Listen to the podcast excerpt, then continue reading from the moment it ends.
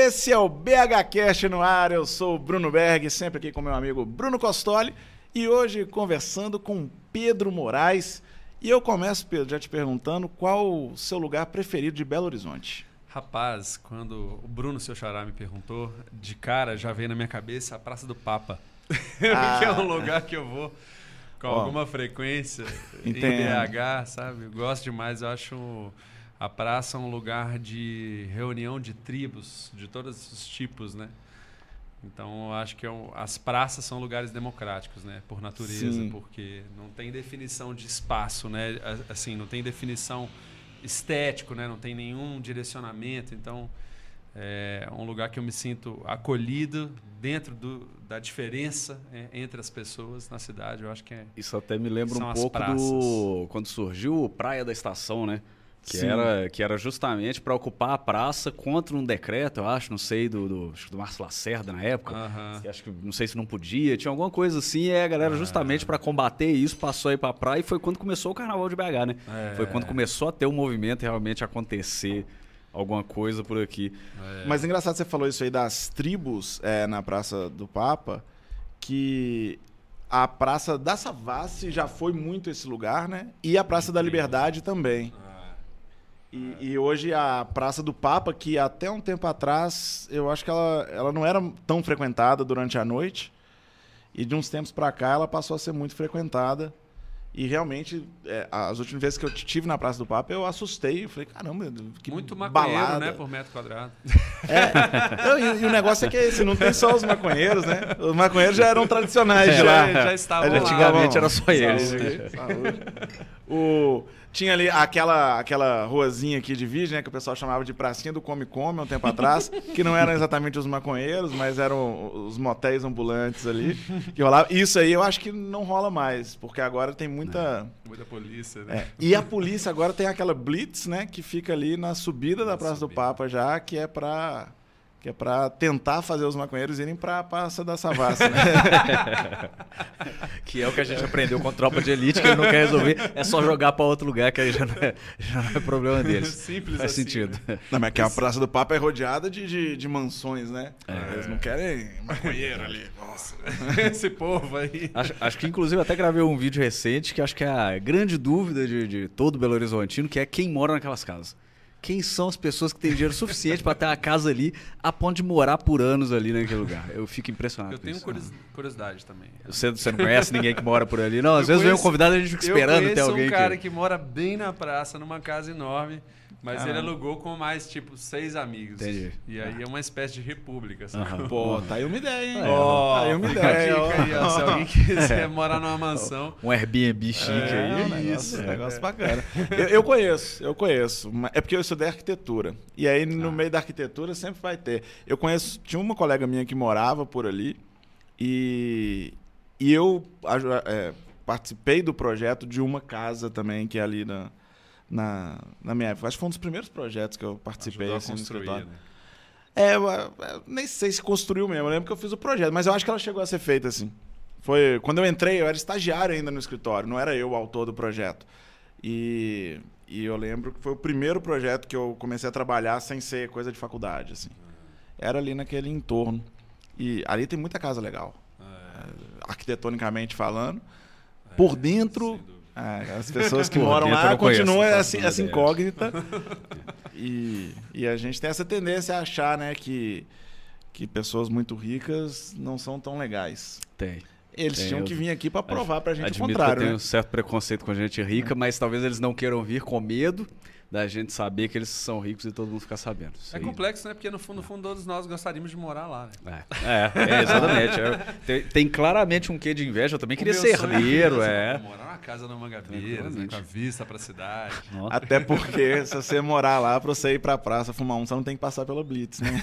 eu não gasto, esse, não, tem, não gasto essa ficha aí, né? Pois é, facilita bem. E se você morar ali, dificilmente você vai tomar uma batida também. Né? Tem esse é, detalhe também. Você, a gente tá tem protegido. muita coisa pra mudar ainda, né, gente? Você já tomou batida Nossa, da polícia alguma vez? Rapaz, eu tomei. Eu ah. tomei uma que foi surreal. Onde foi? eu vou contar pra vocês. Eu tava voltando e é danado isso, né? Assim, já de cara falar sobre uma praça onde as pessoas usam maconha e tal. Não vou mentir. Que poderia ser qualquer um praça, deles, na verdade. Não tenho o menor problema com isso, nunca, nunca escondi de ninguém. Mas eu tava, eu tinha descido de um ensaio, saído de um ensaio e parei o carro na contorno, descendo é, sentido Santa Efigênia. Tava indo para casa da minha namorada e eu tava todo errado.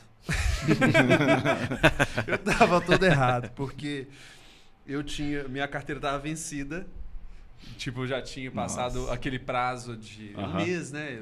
O Detran Sim. manda uma carta ameaçadora. Um mês tem que renovar a carteira. não tinha, tão lá, ameaçadora assim, meses. tanto que você não foi, não, não foi, não teve esse desejo de fazer naquele tempo. Então não é tão ameaçador assim, mas eles tentam. Mas, né? bicho, ameaçador é a polícia chegando e batendo na janela. Tipo, desce do carro. Ah. Eu desci, eu parei, olha a situação. Eu parei o carro e parei porque eu tava numa conversa de WhatsApp e eu tava com tempo. Aí eu falei, bicho, eu tava numa uma coisa, resolvendo um negócio sério. Eu falei, não, vou parar o carro. Eu estacionei o carro.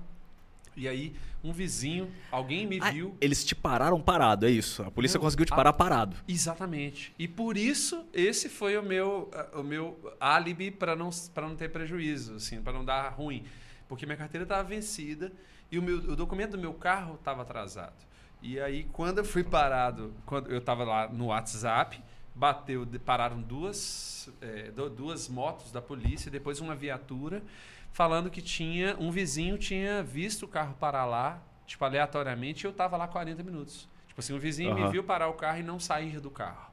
Ele achou que tinha algum, Isso alguém... é muito esquisito, né? Ninguém pode parar no carro e falar... não sair do carro. É, mas assim, eu não tava nem, não entendi nada. Uhum. Quando a polícia bateu no vidro, falou: "Desce do carro, por favor".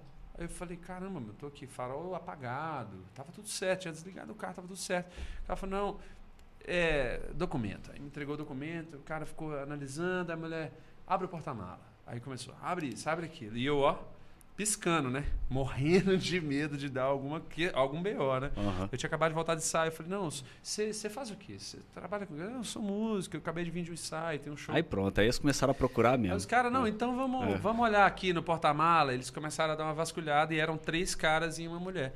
E ela ficou analisando o meu documento. Ela foi chamou o cara, um dos policiais, falou alguma coisa com ele. Ele veio para mim falando: Ó, ela me falou aqui que seu documento está atrasado você está assim, assim, assado. Eu vou puxar sua ficha aqui para saber, porque houve uma denúncia de que você parou o carro aqui na porta e não desceu do carro.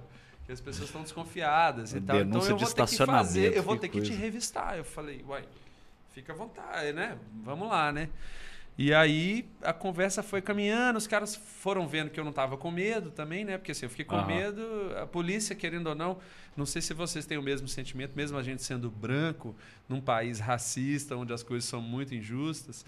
Eu, eu não fiquei com medo, mas eu, lá no fundo eu tinha um grilo, né? Fica de, tranquilo também. De que pudesse haver algum tipo de, sei lá, uma abordagem errada, né? Fiquei, por, por quê?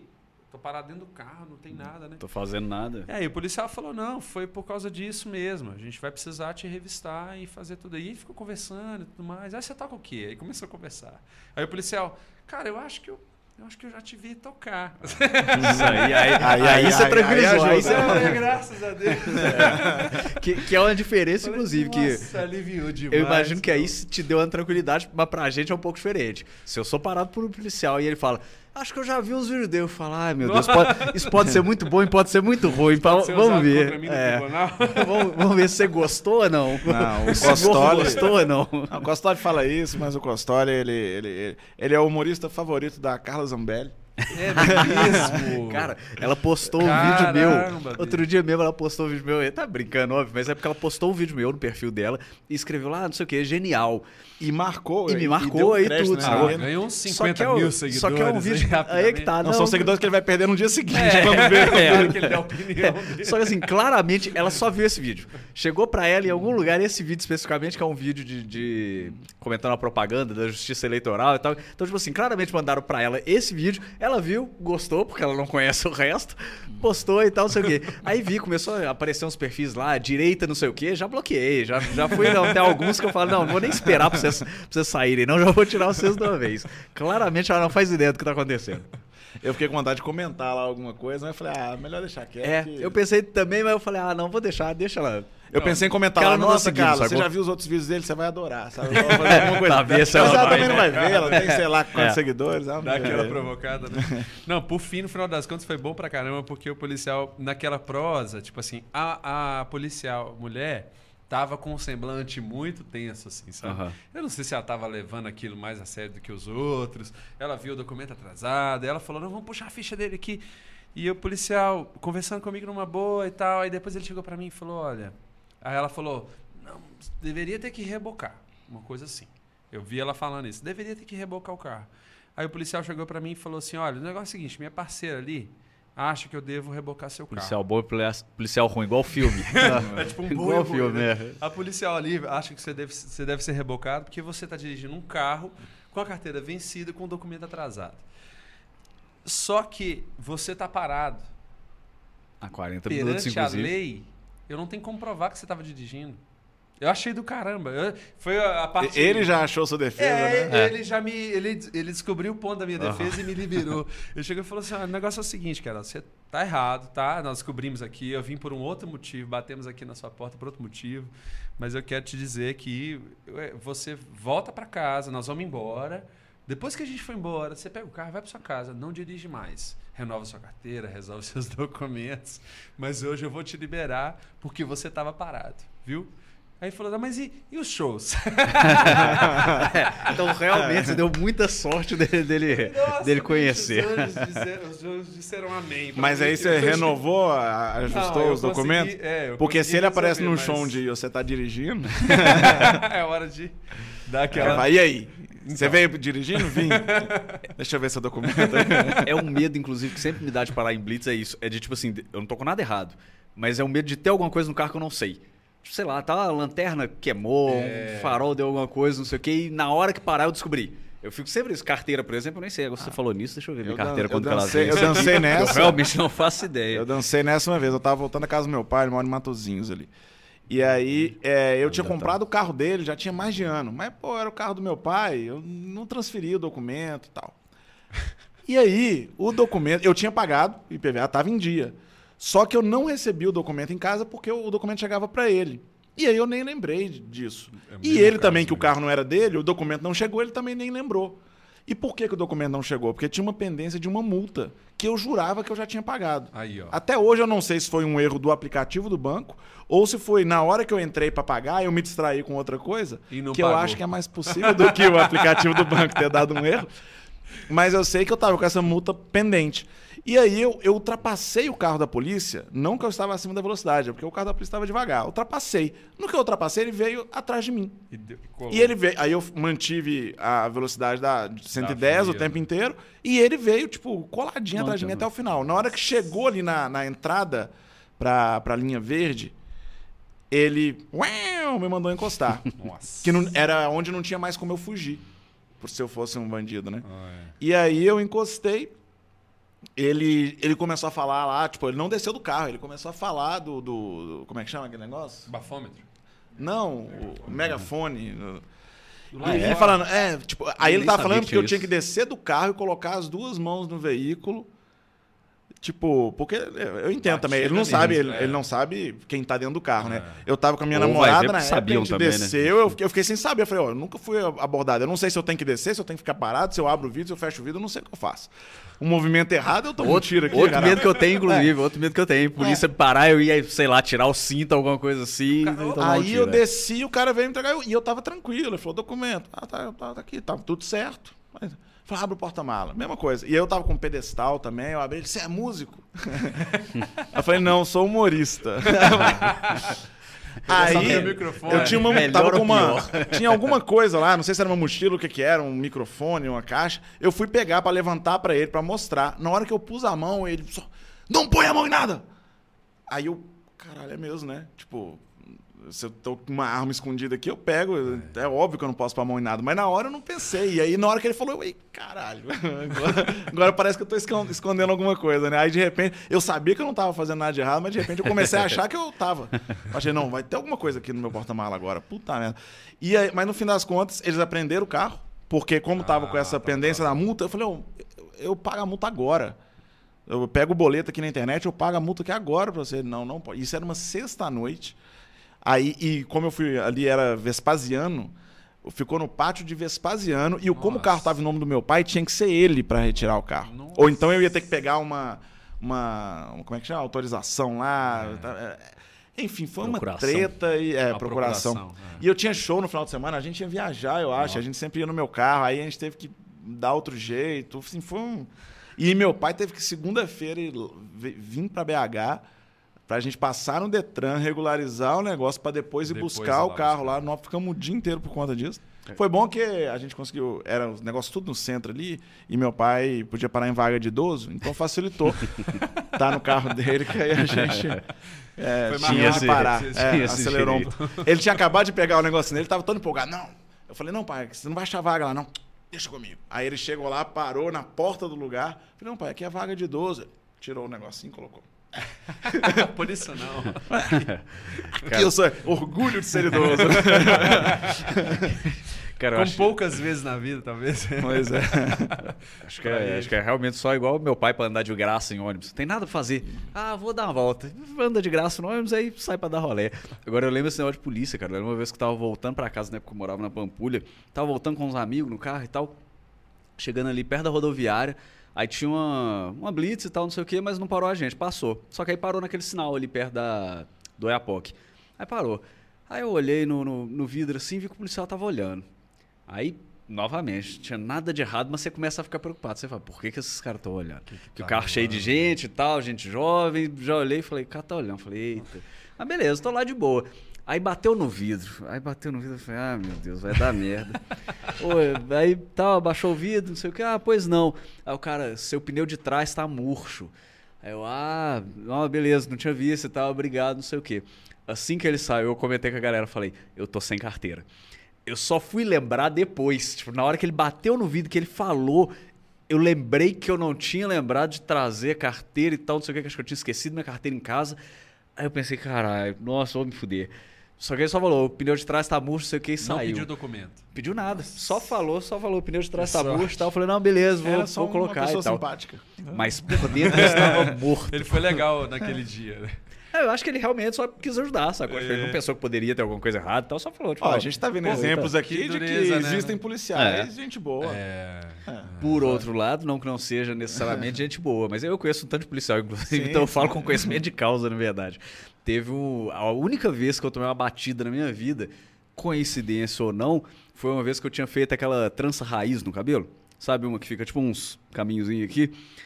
E aí, tipo, eu tava na porta de casa, velho. Foi um negócio muito, tipo, você fala, porra, é, é coincidência demais, né? Eu, logo com um penteado desse, coisa e tal, na, na porta, velho. Foi na porta de casa. A gente tava, eu, meu irmão, um amigo nosso, a gente fechou o portão, o carro já tava descendo, eles viram a gente saindo.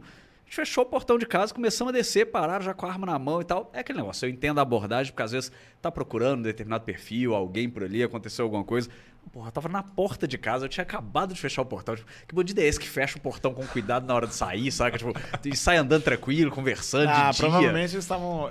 Viu você com trança raiz, já pensou, é maconheiro, vai estar tá com droga, tá pois é. da turma aí pra fumar Pois é, o que eu imagino é que seja isso. Eu quero acreditar que não, viu, gente? Porque que, que é. tenha sido apenas uma coincidência, porque é. esse estereótipo é, é triste. Pois é, Infelizmente, é, é. É foda. Mas eu hum. acho muito estranho que a única vez na vida que eu fui parado foi na porta de casa e foi quando eu tava desse jeito. Eu lembro que foi até engraçado que o cara falou: onde é que vocês moram? Eu falei aqui. Aqui onde? Eu falei aqui. Nesse, nesse portão. Nesse portão. Eu, eu posso abrir. pegar a chave aqui? Você, você, quer? O cara ficou meio. até sem reação. É aqui mesmo? É aqui mesmo. Eu posso abrir o portão ali se você quiser. Tô com a chave e tal, não sei o quê.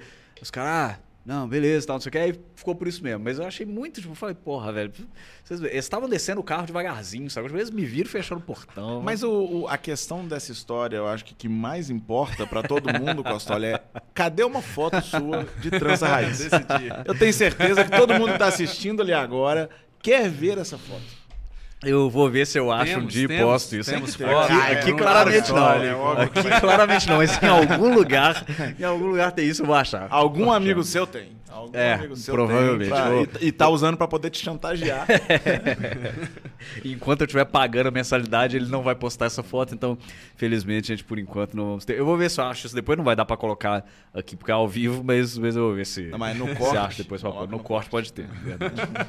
olha a hora. É bom que todo mundo esquece isso daqui eu, a pouco. Eu vivi um outro assim. momento assim de que eu lembrei aqui agora de, ah. de batida policial. Foi na estrada, foi numa situação mais doida ainda, que realmente foi a, a, primeira batida, antes dessa batida que eu tive com o carro parado, é, batida policial, né? Uhum. Que eu tinha, eu tava vindo de Lavras Novas, tava com a minha ex-mulher, mãe do meu filho, a gente no carro, eu tinha acabado de comprar o carro, a gente viveu muitos anos juntos, eu na época eu não eu, eu comprei o carro sem carteira, tava uhum. fazendo autoescola no período então eu fiquei um, uns meses ali de lacuna até poder pegar a carteira mesmo. Então.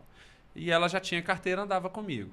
E aí, na volta de Lavras Novas, o carro lotado de equipamento, eu, a gente parou antes da polícia rodoviária ali perto de Itabirito. Logo Mas antes. Sabe aquela parte alta de Itabirito na estrada, voltando para BH? Uhum. Antes de chegar ali no, no, no Alphaville, uhum. tem uma polícia ali que tem muita blitz com muita Sim. frequência, a polícia rodoviária e a gente parou uma ré, numa reta bem antes, bem antes da, da polícia rodoviária. Só que a, a nossa infeliz coincidência, estava eu e ela no carro só, e eu parei o carro e troquei de lugar com ela para ela passar pela. Eu estou confessando aqui, inclusive, uma coisa errada. Tô eu aqui falando uma coisa erradíssima que eu estava sem carteira na época. E ela com carteira, a gente parou eu vinha eu estava vindo dirigindo e falei, pô, não, é, né, agora é você, pega o caminho que tem que passar pela polícia rodoviária. E aí na hora que nós fomos trocar a direção, ela sentou no banco do motorista, eu sentei no banco do passageiro, na hora que eu fechei a porta, a gente não percebeu, vinha um carro com luz baixa, farol baixo, quase encostando na gente. Ele veio devagar, eu achei que o carro ia passar, ele encostou atrás. Hum. E de noite, então não dava para ver quem era. Eu olhei para ela, olhei para ela dois segundos assim, falei assim: "Vamos embora. Liga o carro". Então o carro parando atrás da gente, uhum. tipo assim. Do nada de noite, o carro parando, noite, colando você. É. colando, no meio do nada, né? Tipo... parado, com, com o farol desligado. A gente des, desliguei o carro, ela desceu, ela fez um xixi, eu fiz um xixi, aquela coisa de estrada. Um lugar ermo total. Era um carro da polícia rodoviária. Eles vieram na, na espreita de um carro que passou pela polícia na descida, sentido Ouro Preto.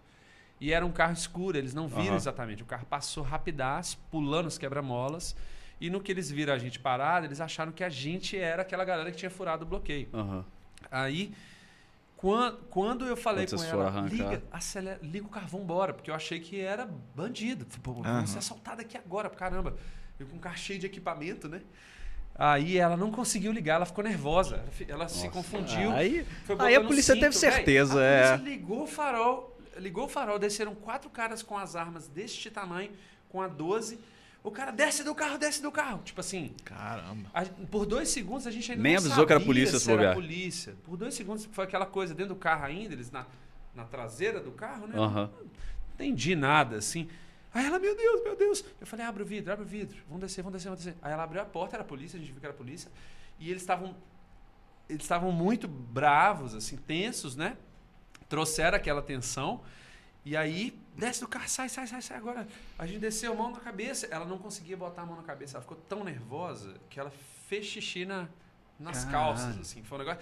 Começou a tremer. Meu Deus, eu não, eu tô fazendo nada, tô fazendo nada. Aquele negócio apavorante, uhum. né? Porque é uma arma, né, gente? Porra. Então, é, aí, é. aí é que eu acho assim, no, no limite eu sei que a, a, a segurança está aí trabalhando e pensando a nossa, né, a nossa vida. Mas, assim, as abordagens, muitas vezes no Brasil, a gente tem um histórico de um excesso e tal. Quando isso aconteceu, cara, foi desesperador, porque ela não conseguia botar a mão na cabeça, o policial insistiu, eu botei a mão na cabeça e, ela falei, também em choque. Ela em choque, eu falei, fica tranquila, a gente não tem não tem nada. nada de errado. Não estamos carregando nada de errado. Dizer, você achava que ninguém não, tinha feito eu, nada eu, de errado. Vai ver, ela estava preocupada. ela, não sei. Mas é, eu estava de boa. Nessa hora que você descobre. eu estava limpo aqueles. Né? aí, aí foi aquela aflição, aquele negócio meio afoito. Aí o policial não conseguiu convencê-la a botar a mão na cabeça, ela deu a volta no carro, sentou no chão, né? Começou a tremer muito, ficou realmente apavoradíssima e eu fiquei calmo. Falei, gente, não tem nada demais aqui. Ok, o que, que vocês querem? Aí o policial, não, abre aqui para mim o porta-luva. Aí ele mandou, com a lanterna, com a arma, com a lanterna, você abre. Eu abri o porta-luva. Tira isso aqui. Abre só isso disso já dá uma eles certa tranquilidade, pois é. Só isso já dá uma tranquilidade que você sabe que o cara tá fazendo o procedimento direito. Eu falei, então é. eles estão fazendo uma análise aqui do negócio, então vou ficar tranquilo. E ela chorando, sentada na beira da, da ah, de, depois na terra. Que, depois que a pessoa desesperou, já era. Não adianta Mano, você falar para acalmar, não adianta você explicar que, que tá tudo bem. É, mas tipo, é. assim, aqueles que 10, 15 minutos de desespero, porque aí depois o policial ainda ficou conversando com ela. Não, fica tranquila. Ela.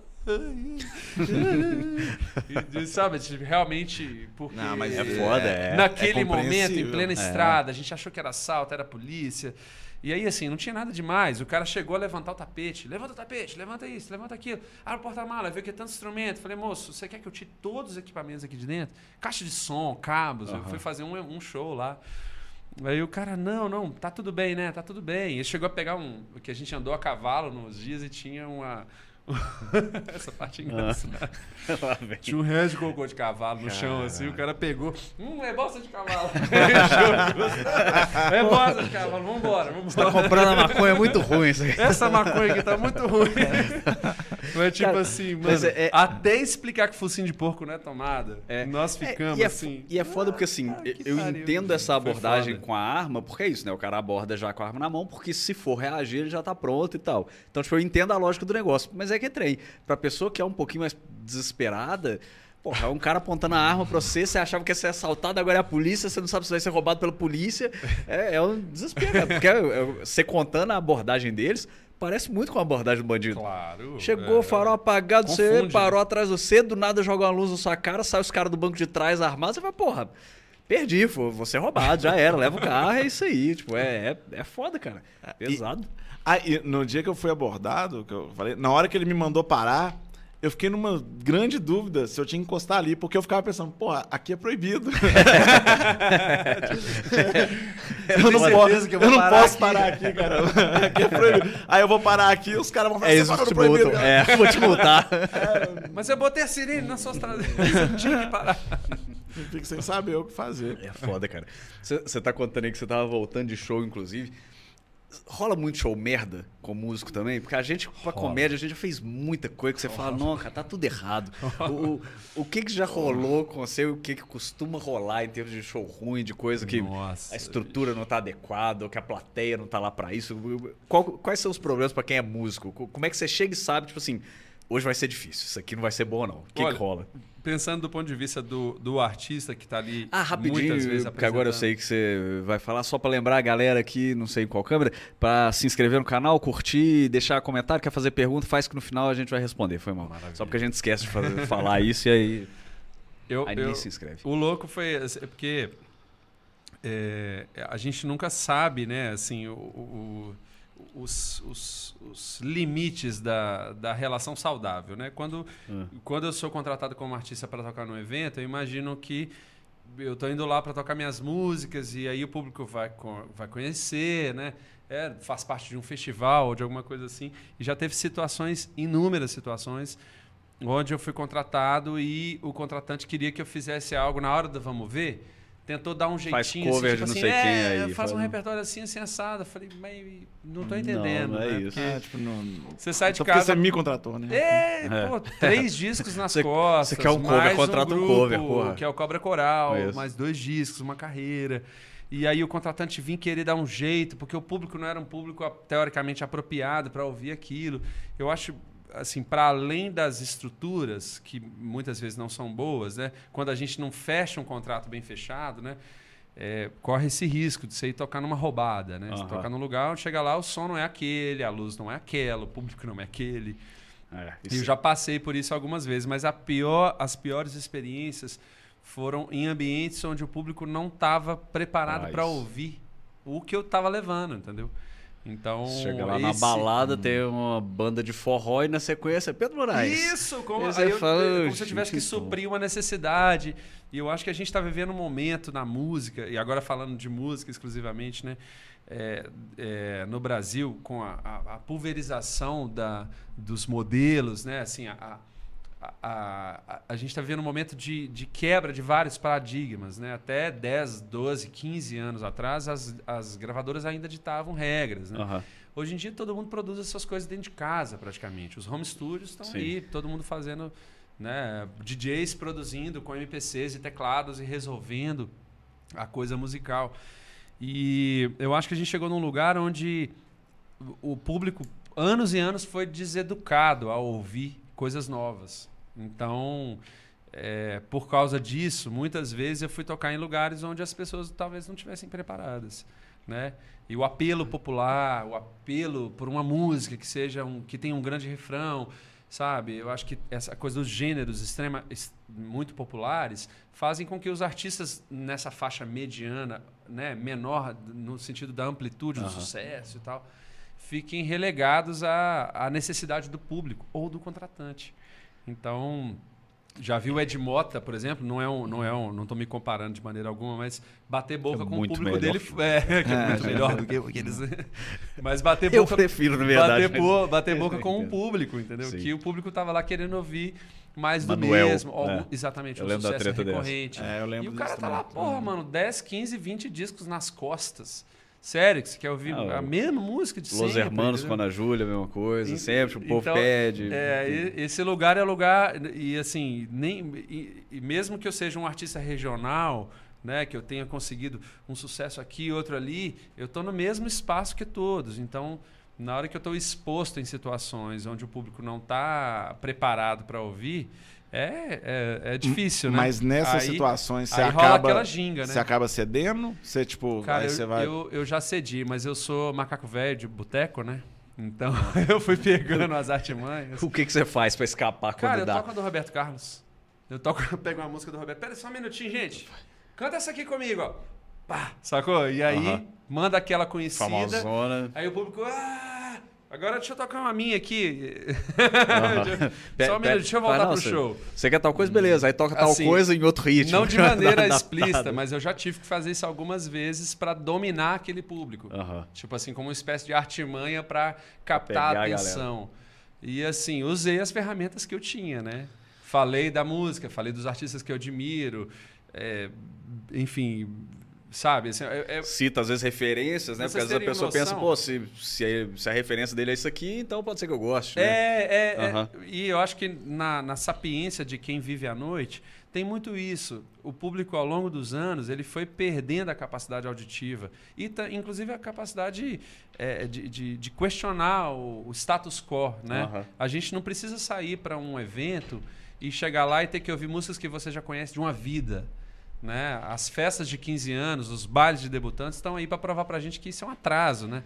Porque a gente vai num evento oficial de família, entre aspas, e estão lá as pessoas querendo ouvir. Eu perguntava do Wanna Dance. Mano, essa música tem Tava 30 tocando anos. no carro vindo pra cá. Eu inclusive. até posso gostar, mas assim, será que eu preciso. Será que precisa ser sempre as do artista, mesmas? né? Ah. Do músico, que ele responda. É, eu, eu tô bem então, curioso como é que vai a, ser. Gente tá, a, a, gente, como artista, está num lugar muito é, é, desconfortável nesse sentido, diante desse público. É, é né, que é mais fechado a novidades, né? Eu fico bem curioso assim, como é que vai assim, ser esse retorno, também. inclusive, agora, pós-pandemia. Como é que vão ser as festas, né? Porque agora a galera só conhece 15 segundos das músicas.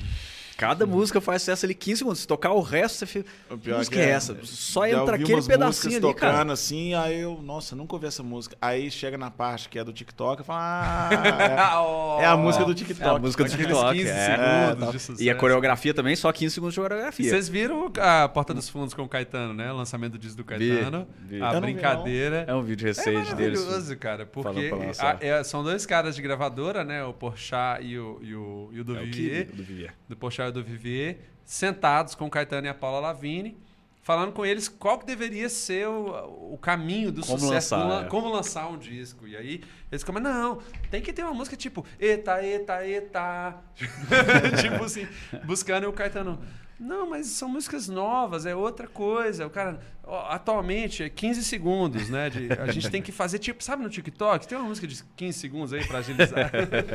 cara, é, Eu, é foda que isso parece geração zoeira, fast mas food, não, é né, meio isso. É, geração sim. fast food. É. Mas, ainda falando né? sobre aquela questão lá do, do, de quando o público não, não tá esperando, eu sempre tive a sensação, que eu não sei se é, se é verdadeira, E vocês estão de que pro... a isso também, né, gente? Total, demais, demais.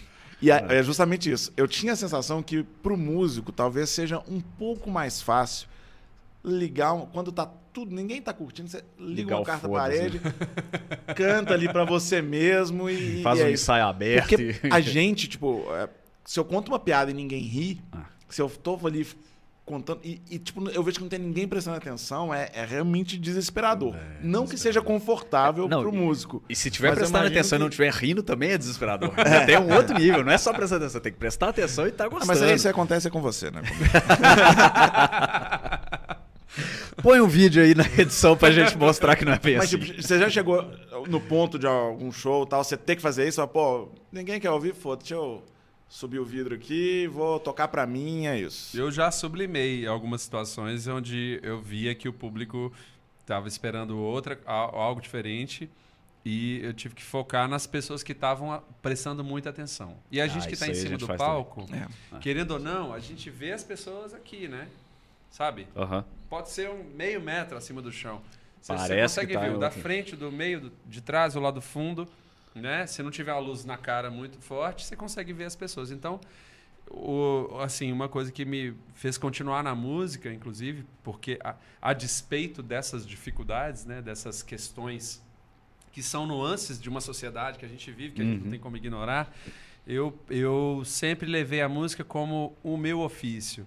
E eu entendia que na hora que eu estava ali tocando, eu estava tocando alguém com essa mensagem. Então podia ser a minoria, podia ser uma porcentagem pequena.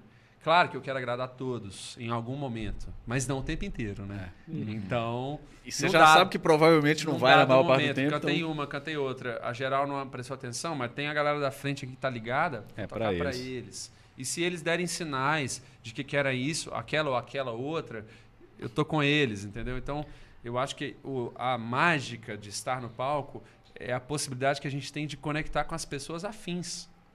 Sim. Porque às vezes o cara tá lá pelo rolê, é. tá ligado?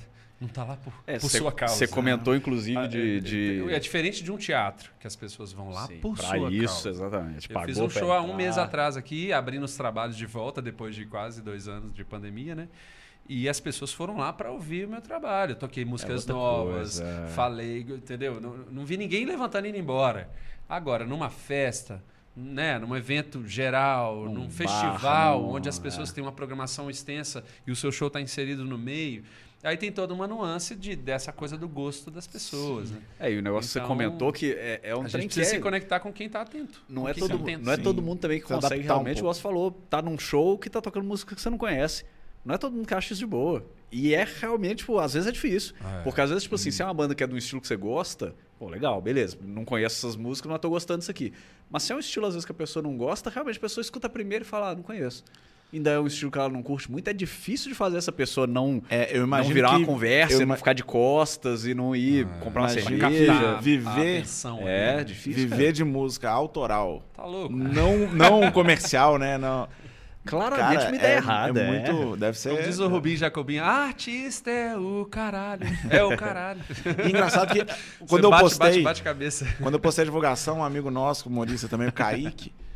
É, ele falou que já, já trocou, troca ideia com você de vez em quando. Não sei se Kaique você é, trai, Kaique conviveu muito com as minhas irmãs. Isso. Anos. Ele, aí ele comentou: Não, não acredito, cara, ele é muito bom e tal. E aí ele foi me contar que, que ele conheceu você, ele estava num lugar e você foi tocar e ele não te conhecia. Uhum. E aí ele falou: caralho, isso é muito bom, procurou o seu disco e ficou ouvindo no repeat várias, várias semanas seguidas e tal. É, eu tô na e é isso, muitas vezes você, vai, você chega num lugar que a galera não tá esperando outra coisa, mas deve ser muito legal também você conseguir conquistar as pessoas ali, né? é. né? Você pegar, é um às vezes, num show né? que a galera não tá lá pra isso. É um desafio pra gente, né? Assim, conseguir conseguir captar a, a, a, atenção das pessoas, né? Hoje em dia ainda mais, né? Porque nas redes sociais está todo mundo produzindo conteúdo. Ah. Então como é que você consegue manter a atenção daquele público, né? De que maneira você consegue e, acessar e é, as pessoas? E é difícil até para a gente não é se afetar subjetivo. por isso, né? Essa coisa da coisa de ser tudo muito rápido, de ser tudo muito curto. Eu me pego às vezes olhando, ah, o vídeo tem dois minutos e eu pensando, não, dois minutos. Eu falo, caralho, velho, são dois minutos não é tanta coisa assim, não. São só dois minutos. Mas eu me é pego depende, já com né? preguiça né? antes, sacou? De, é só de ver a duração. É porque se for um conteúdo legal, é. dois minutos é pouco. Mas você não viu mas, ainda, sacou? Mas é eu bati o olho dois minutos e falei, cara. Todo mundo minutos. hoje é produtor de é conteúdo. Foda, às vezes o seu filtro. Eu, eu, eu, eu, eu vi uma estatística há é. pouco tempo atrás que me deixou muito assustado, assim. Que o, o, a quantidade de dados que foi produzido pela humanidade desde o dos tempos da caverna, dos caras escrevendo lá na, na, na parede, até 2003, 2003, que foi anteontem, uhum. aí, quantidade foi X. Hoje em dia, a gente produz essa mesma quantidade a cada duas horas. Nossa. Eu não sei quem, eu não sei da fonte desse, desse estudo, mas eu não sei Talvez não seja só duas horas, mas parece que realmente. Não, é porque se você pensar que a gente está produzindo dado, porque é, dado é, é, é, tudo, né? Qualquer coisa que é tá foto. Entra, hoje em dia você uhum. entra no Instagram, você, cada vez que você puxa para baixo, você atualiza, você tem muita coisa nova. Então Sim. é dado sendo produzido. Não estou dizendo dado de qualidade, né? Mas a quantidade de dados foi. É, é isso. Tipo, é assustador se você pensar, tipo. É. Porque 2003, cara, eu. Sei lá, eu tava na faculdade já, tipo não pois tem é, tempo, cara. Não, se eles, se eles falassem que de 2003 para cá já tinha produzido a mesma quantidade, já seria assustador. Já Sim, seria, tipo assim, caralho, é. em 20 anos, tipo, você fez a mesma quantidade de coisa que no resto da humanidade. É bizarro, cara. É difícil não entrar nesse, nesse ciclo da, da pressa, né? E aí realmente fica, porque se você pega dois minutos de conteúdo de 2003 para trás, você pensa, dois, dois minutos de conteúdo. É, conteúdo, pode ser um conteúdo ruim, mas é um conteúdo. Hoje em dia, você pega um vídeo de dois minutos, pode ser que não tenha nenhum conteúdo. É. Pode ser que é, sejam só é dois minutos possível, de vida é. desperdiçados. Acontece Exatamente. bastante. Inclusive, o... quem assiste meus vídeos tem essa sensação. O pessoal tá vendo aqui, o pessoal tá vendo aqui duas horas. quem somos nós para falar? Cara, eu tô lembrando, você comentou do, do Kaique falando. Eu tenho quase certeza que eu conheci seu trabalho meio por acaso, num show que você fez uma participação do Paulinho Mosca no Centro Cultural da FMG, que foi acho que você e o Cadu Viana. Sim, nossa. Juntos, vocês fizeram uma música ali, coisa e tal. Pois é. Porque eu lembro que mais ou menos na época, um amigo meu que é músico estudava na UFMG e acho que o Cadu Viana estava fazendo aula lá também. Sim. Aí eu lembro que, tipo, acho que eu vi vocês no show e conversei com ele, ou ao contrário, ele tinha conversado, comentado alguma coisa e tal. Uhum. E eu fui conhecer o primeiro CD, bom caralho, inclusive, gosto bem. E, e foi meio total por acaso. Eu fui lá para ver o show do Paulinho Mosca do nada, se for fazer a participação, eu falei, opa, dois aqui pra eu, pra eu já dar uma olhada, pra, pra eu ir atrás também, é. é. Mas é isso, né? Tipo, não é todo mundo que tem essa que tem essa disponibilidade, às vezes, para alguma coisa. Igual você falou, com música, comédia. Às vezes a gente faz, vai fazer um show num lugar se a plateia não tá lá para isso, ah, é um show de comédia. Não, não, eu prefiro conversar mesmo com meus amigos aqui e foda-se você. Imagina. É isso, tipo, não acontece demais, acontece é, demais. É difícil. A gente vai tentando, igual você falou, a gente vai, o contrato vai só aumentando, né? Você vai só colocando mais detalhe para tentar se a cada roubada que você passa, você põe uma cláusula a mais, um negócio a mais. Mas ainda acontece, velho, ainda tem eu sou o contrário. Como eu faço muita produção, eu, eu, tento simplificar o máximo possível. Mas aí eu vou no risco, porque eu sei que às vezes é, é Nossa, é complicado. Bicho. Agora, isso que você falou, as pessoas nem sempre estão dispostas a conhecer. Isso eu acho que vale para todo tipo de arte, assim, é. porque puxando para a gente também na comédia, às vezes a gente faz um show igual o quatro amigos vêm aqui, lota o Palácio das Artes, chama a gente para fazer uma participação.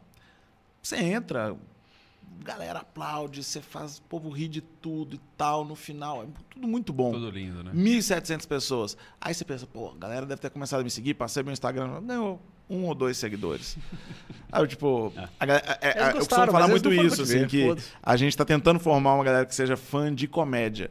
Mas a gente, o que a gente tem muito hoje são fãs de artistas. É. E a gente precisava ter uma galera que curte é, consumir o, o, o, nosso tipo de. de eu, eu, eu, fico meio sem graça de chamar o que a gente faz de arte, assim, falar a verdade. é, é, é, é, um gênero ali, um negócio Arte ali. barra entretenimento. É, é exato, exato, Eu só não fico tanto porque hoje em dia tá cheio de gente que se auto-intitula artista que nem esse tipo de arte produz. Pessoas às vezes produz nada. É verdade. É só, é só bonito, é só famoso. A pessoa que é famosa por ser famosa. E põe lá, artista, fala, pô, se essa pessoa é, tem coragem de botar, eu posso No também. início da carreira eu lembro que eu tinha Gente, muita dificuldade. um disco, poxa.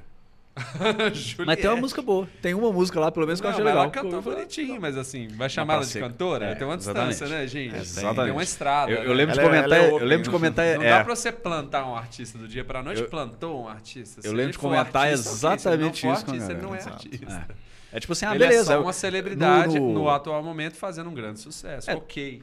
No, tá próprio, dentro, no tá... próprio Big Brother, inclusive, dava pra ver. Ela cantava lá, você fala, ah, ok, pra uma pessoa normal, ela canta bem. Ela cantava melhor, melhor que alguns cantores. É. é. que a cantora é. muitos anos. Mas você vê que claramente, tipo é assim, foda, não é uma gente. cantora. Não, mas eu lembro que teve um dia que a galera tava cantando lá, que a gente falou, porra, mas eles selecionaram só cantores que não cantam bem. É, eu lembro de ter postado isso, que o, o, Big, o Big Brother. É, o Fiuk, o Big o Brother conseguiu levar. O Projota tinha dias que ele começava a cantar lá, que eu falei, não, pro, no seu disco tava bem melhor. Eu, eu, não, eu não lembro o que, que era o terceiro negócio, mas eu lembro de ter postado falando que o Big Brother conseguiu uma façanha incrível, que ele levou cantores que não sabem cantar, o humorista que não tem graça, e tinha um outro negócio que eu não lembro o que, que era, que tava rolando na época, mas é, é, muito isso.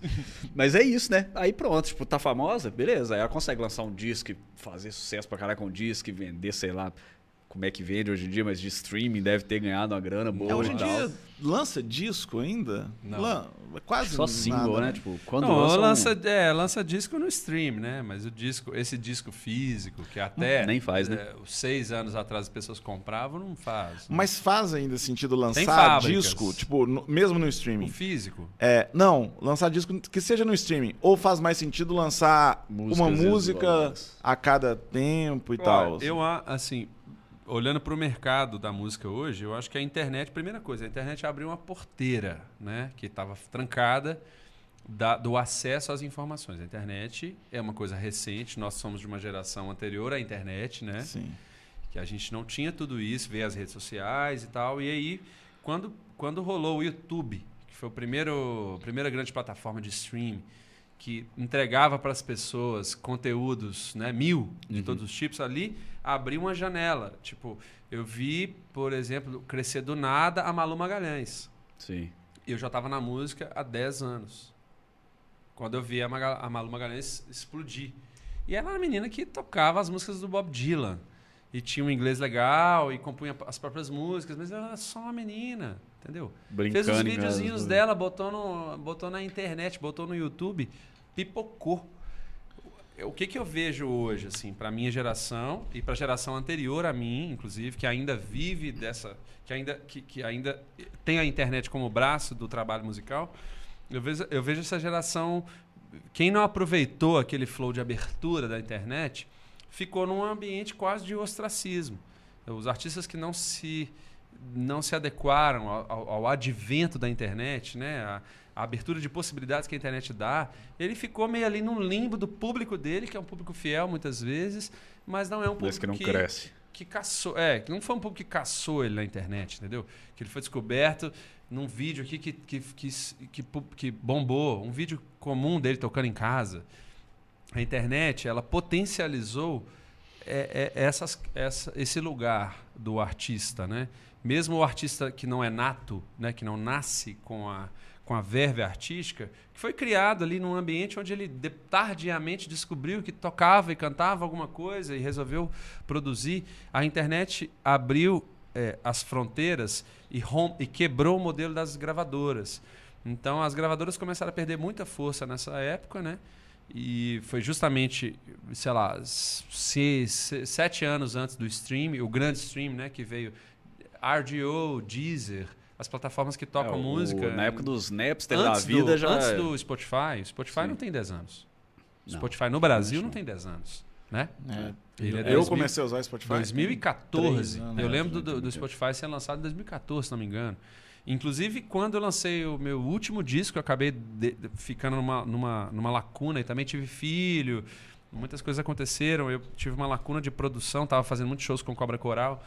E eu lancei o último disco em 2014 e por, através de uma plataforma que foi vendida meses depois, que foi o, o, o RDO. Não sei ah, se vocês conheceram. Não. Hum. RDO, né? Como se fosse rádio. Ah, tá. RDO. Sim, eu, eu essa, lembro desse, É uma plataforma de stream que veio querendo aplicar artistas novos e tal. E, e eu entrei dentro de um, Aí um uma festival. grande comprou e falou: não, você não vai fazer isso não. É, a Oi Música tinha vários braços de ah, ações culturais. Tinha teatros, rádios, uhum. Brasil afora. Aí ela foi vendida nesse momento, 2013 para 2014.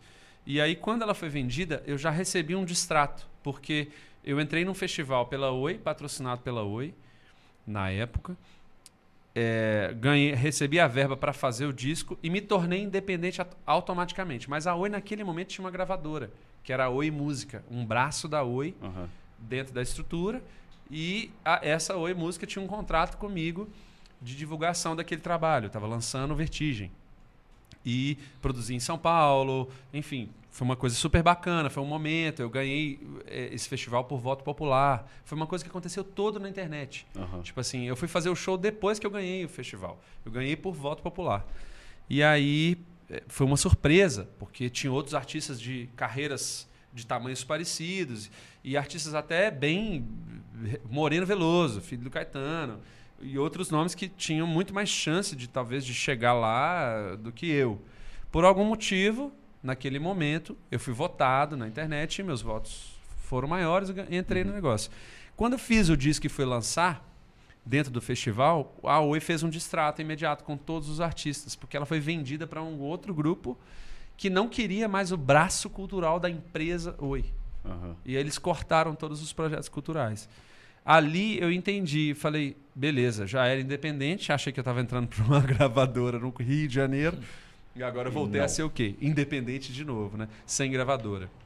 Ali eu, eu, eu, percebi na prática, da pior forma possível, né, que com a ausência de uma assessoria de imprensa paga, uma assessoria nacional, porque custa muito caro, e o meu patrocínio era só para o disco.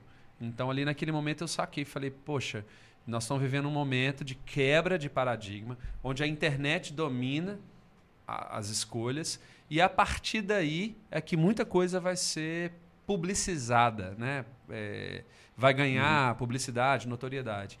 E eu me vi com um disco inteiro na mão, com 12 músicas, sem conseguir trabalhar, sem conseguir trabalhá-las individualmente. Ali eu saquei que a gente estava mudando a fase do lançamento do, do disco completo para o single. Eu e vi... aí a gente volta agora, aí passando os anos, né? 2014, 15, 16, passando os anos, eu vi vários artistas crescerem através de clipes.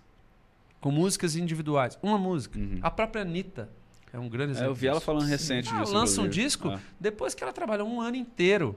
Lançou uma, duas, três, mês a mês, ou pula um mês, entendeu? Lança outra, ah. pula um mês, lança outra. Mas assim, com um clipezão, entendeu? De 200 mil ah. reais. É, é, é diferente de você botar 50 é. mil reais e gravar um disco e lançar o disco inteiro. Hoje em dia, o apelo visual é muito maior do que o apelo sonoro. Então, por mais, por melhor que eu me dedique à produção musical e pense artisticamente, nossa, quero um resultado X, na hora que eu for lançar, atualmente é muito mais interessante eu lançar um single do que lançar duas, três músicas e dar uma provocada nesse público para ele ajudar a pulverizar essas duas, três músicas, do que simplesmente soltar do dia. Vamos supor que eu tô com um disco pronto para lançar. Vamos supor que amanhã, depois dessa conversa aqui, eu avise nas redes sociais, gente, lancei meu disco. Ouve aí no Spotify. Mano, não é isso. É, não pega do Porque você vai ouvir a primeira, vai pular. Vai ouvir a segunda até o meio, vai pular. Porque é esse público. TikToker. Esse quer ouvir um pedaço. É, ele vai ver dois minutos e falar, nossa... Imediatista, não, que vai... Pegou eles quando a música começa a tocar, que ele vai ver que a música tem quase quatro minutos, ele não vai ter, ele não vai ter paciência de ouvir até o final esses quatro ele minutos. Ele não vai querer ouvir 12 músicas de 4 minutos. Exatamente. ele vai pulando à medida que. Se não bater no primeiro minuto, ele vai pular. Isso é quase que uma regra hoje em dia. É. Inclusive, conversando com pessoas do mercado musical, isso eh, virou, virou é, linha de corte. Se em um é. minuto você não conseguir convencer, o, o seu público vai pular aquela faixa. E vai pular a próxima, e vai pular a próxima, até chegar na última. Então, será que a estratégia é lançar um disco? Inteiro. A estratégia é lançar um disco inteiro porque somos artistas com uma história. A gente quer contar uma história num disco. Eu não, eu não consigo contar uma história inteira numa música. Eu consigo, contar uma, eu consigo contar uma fração. É, a não ser que seja um faroeste caboclo. Aí você contou duas contar, ali, três. Eu contei duas ou três, ou três histórias na mesma história. Mas esse lugar do, do imediatismo do público que veio pós-internet, especialmente nas novas gerações, fez com que a gente entrasse num funil do entretenimento onde eu tivesse que apresentar algo que chamasse atenção nos primeiros segundos daquele daquela mensagem, entendeu? É, a gente passa é, isso pra caralho com vídeo. Passa por isso. Às vezes você quer fazer uma introduçãozinha ali de 5 segundos do negócio. A piada tem que ser contada 5 segundos rápido. você já perdeu, Você quer dar é. contexto, pô, você quer contextualizar a piada. Ah, não, você já tem que entrar no... não. Deixa eu... Se você contextualiza, você perde. Inclusive, inclusive uma dúvida. Você põe uma vinhetinha. Esses dias eu tava falando com, com, com alguém que tava, colocou uma vinheta e aí tava falando, ah, deu muito pouco view, o que, que você acha que eu posso mudar? Tira cara, a vinheta. tira a vinheta. É. A vinheta ficou muito bem feita, mas joga ela pro final. Então tira Depois... a roupa, né, gente? Que é uma boa. Também, é, também funciona. funciona mas roupa, tem que tirar logo nos sucesso. primeiros 15 Eu ia falar que no meu caso não funciona, mas o bizarro também faz sucesso na internet. Então, pode ser uma boa. Uma pergunta, inclusive, que a gente tava falando antes do show e tal, às vezes de, de conectar com a plateia e tal. Como é que você sabe que uma música é boa? Como que você tem essa certeza? Tipo, quando você sabe? Porque a gente, por exemplo. Você a gente... fala a música que eu produzo? É, é. Nossa. Como que o músico sabe isso? Porque assim, a agenda da comédia a gente sabe quando o povo ri. Eu fiz a piada, o povo riu, ela funcionou, ela é boa, o povo não riu, ela não é boa. Às vezes ainda não tá tão boa, às vezes dá para ajustar e coisa e tal. A gente faz muito isso. Faz a piada uma vez, não funcionou, mas você ainda acredita, você mexe algumas palavras, mexe um pouco. Acontece de você lançar uma música e depois mexer nela para falar, hum, acho que não, ainda não é isso. E, mas o principal é, como é que você sabe que é boa? Olha, eu acho, partindo do é princípio... É só o que você gosta ou não? Ou não. existe um bom e ruim aí no, no... Eu acho que partindo do princípio de que a gente... É... Como é que eu falo? A gente não tem certeza de nada... É. Partindo do princípio que, né, eu tenho a opção da dúvida. Eu acho que eu nunca vou morrer com essa resposta. Eu vou, aliás, eu nunca vou morrer. Eu vou morrer com essa resposta porque eu já tive momentos de lançar, dentro dos lançamentos dos discos, é, é, ter músicas que eu acreditava que, que, que captariam mais as pessoas e no final das contas foram outras aleatórias que eu não. Entendeu? Que no uhum. final das contas. Então, assim, eu acho que depende muito do público que a gente quer atingir, né?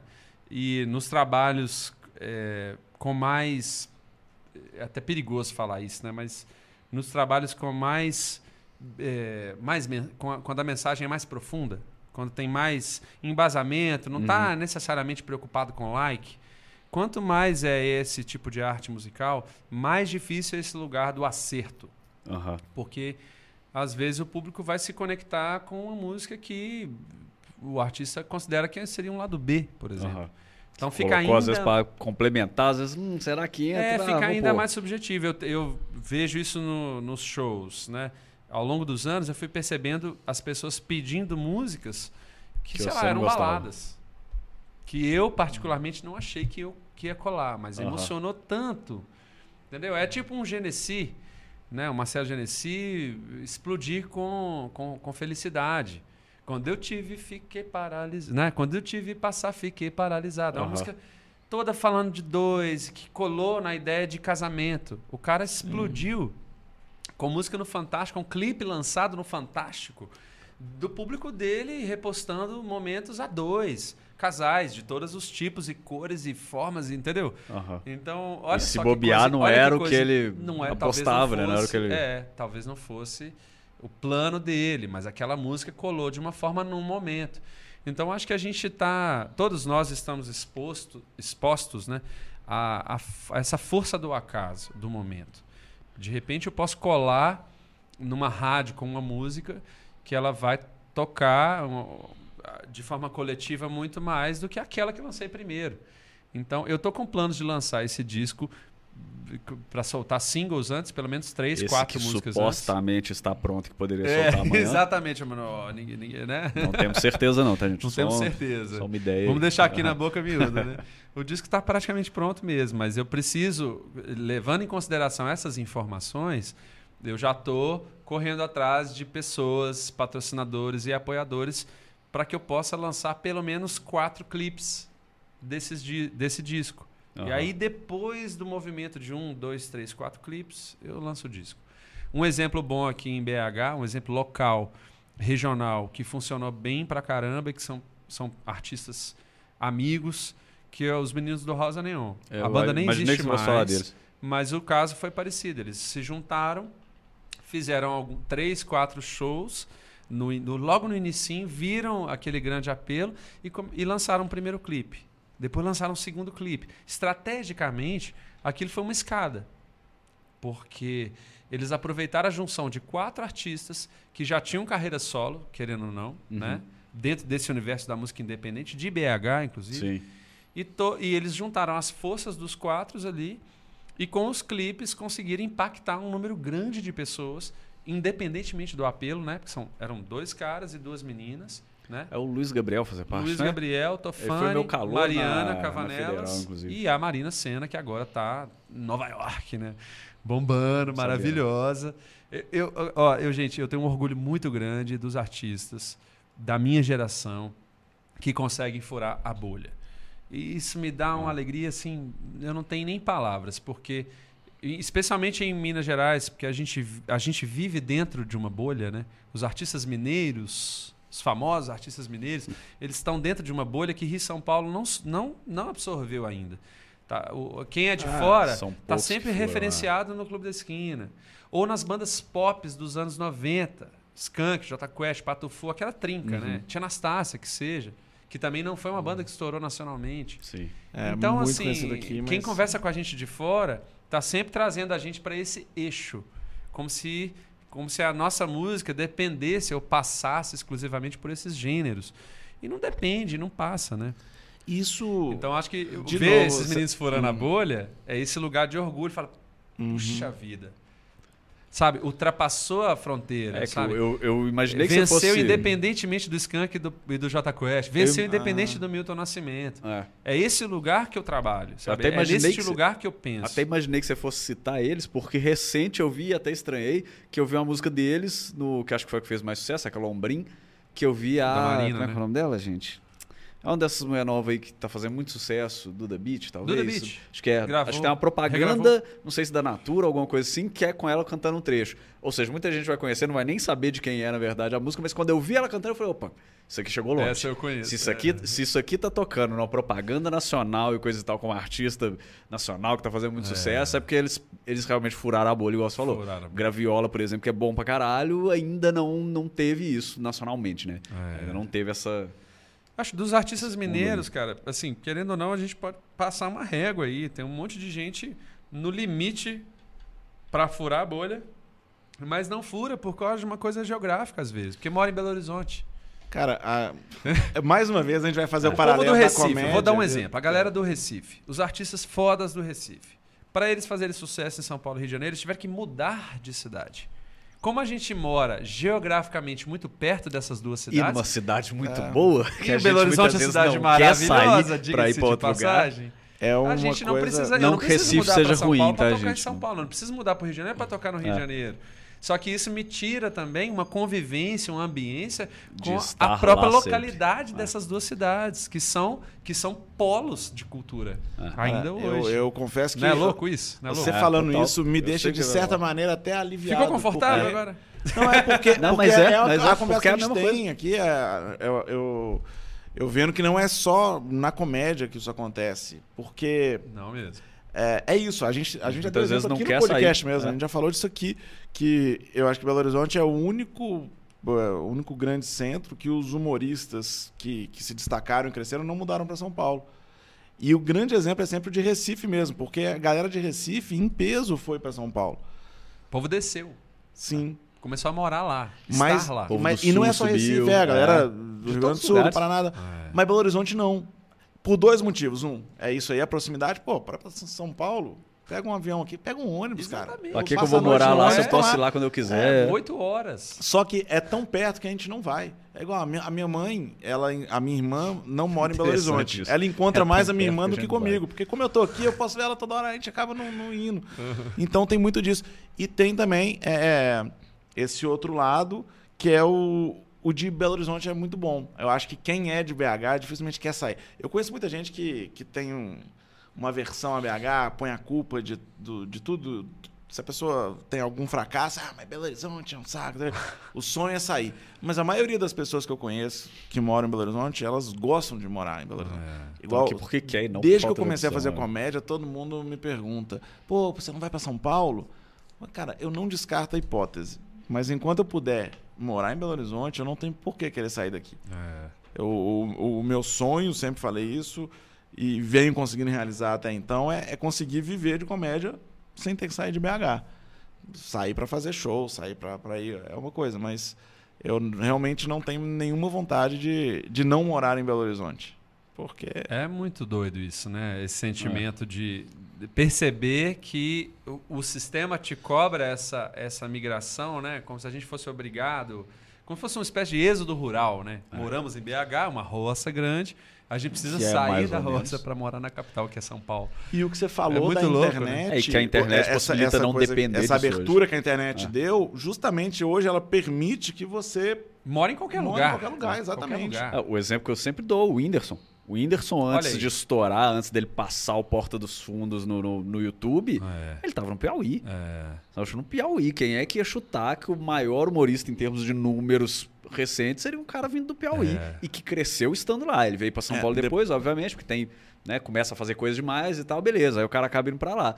Mas ele cresceu, ele estourou, ele se tornou o Whindersson já famoso estando lá. É. Então você vai falar, porra, mais um motivo para eu não precisar ir morar lá. Eu, eu não quero morar numa cidade pior. Pra que eu vou mudar de um lugar que é mó legal, mó de boa e tal, pra ir pra um lugar que eu, eu sei que vai ser pior? Eu falo, não faz Eu sentido, até gosto bem tem. de São Paulo. Assim, não, eu, eu gosto, talvez é a é segunda cidade que eu que mais gostaria de morar. É, mas a primeira que... é BH. é, exatamente.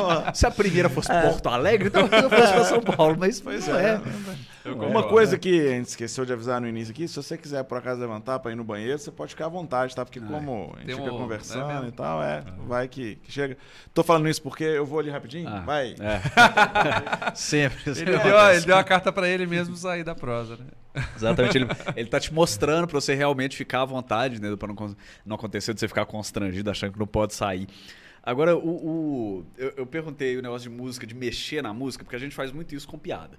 Tipo, é muito isso. Eu levo uma piada pro palco, que às vezes eu acho que é boa. Às vezes o povo vai rir, eu confirmo e falo, beleza, ela vai ficar assim. E às vezes não, e pode ser que eu mexa nela, às vezes não é tão boa, enfim. Acontece de mexer na música depois ou não? Lançou, tá pronto e é isso aí. Ah, tipo, não, você muda letra, você muda trecho, não, você muda alguma não. coisa? Não, lançou, é, é daquele jeito, ou o povo é. gosta desse jeito, ou o problema seus, pega a próxima aí, pula, pula esses 15 segundos é, a próxima é, é pela sua conta, pela sua própria conta e risco, né? Então você lança o trabalho, ele tá lá, é como se fosse um batismo. Uhum. Tá feito, não tem volta, né? Então eu identifico que as músicas têm a vida delas, o tempo de vida delas. E elas crescem também como indivíduos dentro da canção, sozinhas. Eu já vi músicas é, durante muitos anos né, assim, sendo preteridas pelo público, né? Uhum. As pessoas não pediam, não falavam. E à medida que os anos Depois... foram passando, essas músicas foram crescendo também, sozinhas. Ah, aquela música do primeiro disco. Aí vou, outra pessoa fala, outra pessoa fala. Aí eu começo, olha, que coisa. Então as pessoas estão ouvindo as cê outras. Você lembra de alguma né? específica aí que rolou isso? Do primeiro disco, eu tive a primeira do primeiro disco de cada lado até hoje é muito lembrada, né? que, que tem um refrão muito marcante, que é um ditado popular, né? O Casa de Ferreira, espeto uhum. de pau. E aí acontece que essa música ela foi a música mais tocada, mais pedida uhum. durante um bom tempo.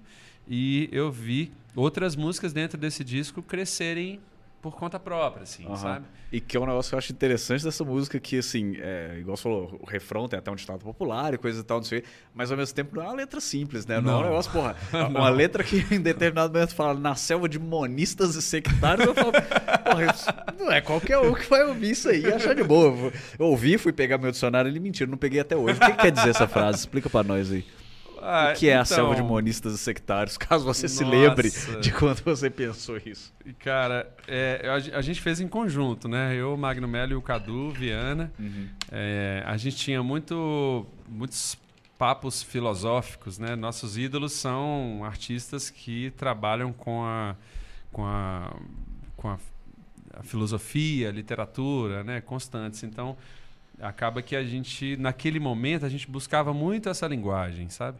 Hoje, inclusive, eu já acho que é diferente, assim. Acho que eu posso incluir palavras mais complexas, né, para, sei lá, abrir uma janela aqui de uhum. informação, palavras que não são usadas é, de maneira cotidianas, mas é, eu sinto que a, a gente está vendo um momento onde eu preciso fazer uma busca diferente por essa comunicação. Então, não adianta nada eu destrinchar aqui um vocabulário, né, de algum conhecimento sobre algo e querer, sei lá, dar uma aula aqui. Eu não, não necessariamente eu vou comunicar com as uhum. pessoas. Uhum. Então, eu vim repensando um pouco esse uso de linguagem, né? Como usar as palavras. Estou, inclusive, fazendo um projeto novo com o Francisco Napoli, um parceiro já de, de longas datas, meu amigo, compadre, e a gente está falando muito sobre isso nas composições, porque a gente está fazendo um disco, na verdade é um, é um EP é um disco especial para lançar ainda em outubro. Em outubro. Outubro passou. Não. Lançar em dezembro. outubro vai chegar de novo em é, algum momento aí. Lançar até o final do ano, porque é um projeto da Lab, que a gente tem que entregar respostas, né? Assim, foi patrocinado pelo uhum. governo e tal. E a gente tem que dar um retorno. E gente, já estamos no processo aí, quase. Tem três músicas praticamente prontas. Vamos, vamos fazer clipes e lançar e tal. Mas a gente tem que apresentar esse resultado para a Secretaria de Cultura. Uhum. E a gente vem falando muito sobre isso, assim, porque o Francesco é um professor de filosofia e ele usa muito esses recursos de linguagem, né? Palavras que têm significados dúbios ou, ou significados amplos, né? Não só dúbios, mas amplos. Que não são que muito podem dizer várias coisas. Uhum. E eu sempre fico puxando ele para um lugar do, do, do, do, comum. Um pouco mais acessível, simples, né? É. Porque eu acho que a gente tem como dizer coisas complexas com palavras simples, né? Então, eu, eu acho que eu, no, no meu processo particular de, de, de, construção das músicas, eu fui diminuindo um pouco esse lado é, filosófico. Uhum. Talvez naquela época, muito novo, tinha lancei o primeiro disco com 23 anos. Naquela época eu tinha um ideal intelectual, sabe até? Uhum. Tinha um ideal intelectual. Então eu compunha, pensava as músicas com parceiros ou não, sempre mirando um ideal intelectual, né? de melhorar o meu conhecimento, ampliar meu conhecimento e embutir isso nas músicas, uhum. como se fosse uma espécie de, de doutrinação de ideias. Né?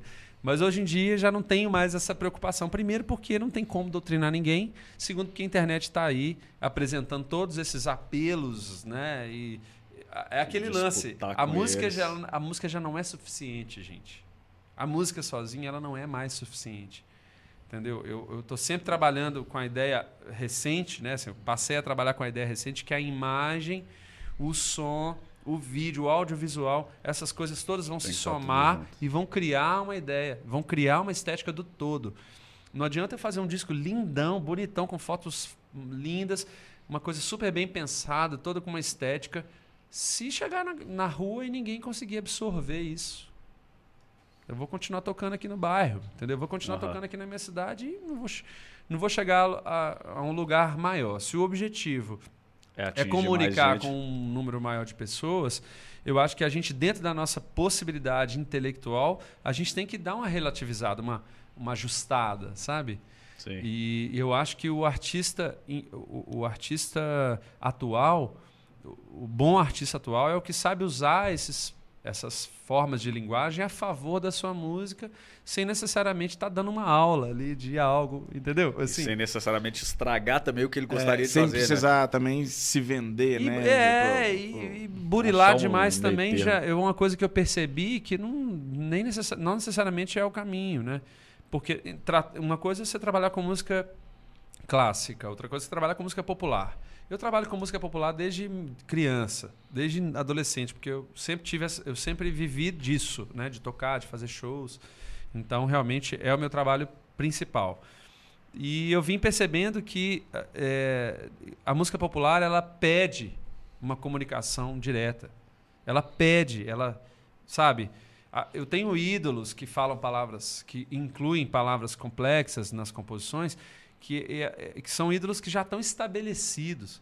Que eles começaram na década de 60, uhum. 50. Talvez. talvez se eles começassem hoje desse jeito, talvez é, não pegasse. É, esses dias, numa conversa de boteco, um amigo falou um negócio muito interessante que eu fiquei pensando, eu fiquei um tempo assim, caramba, realmente.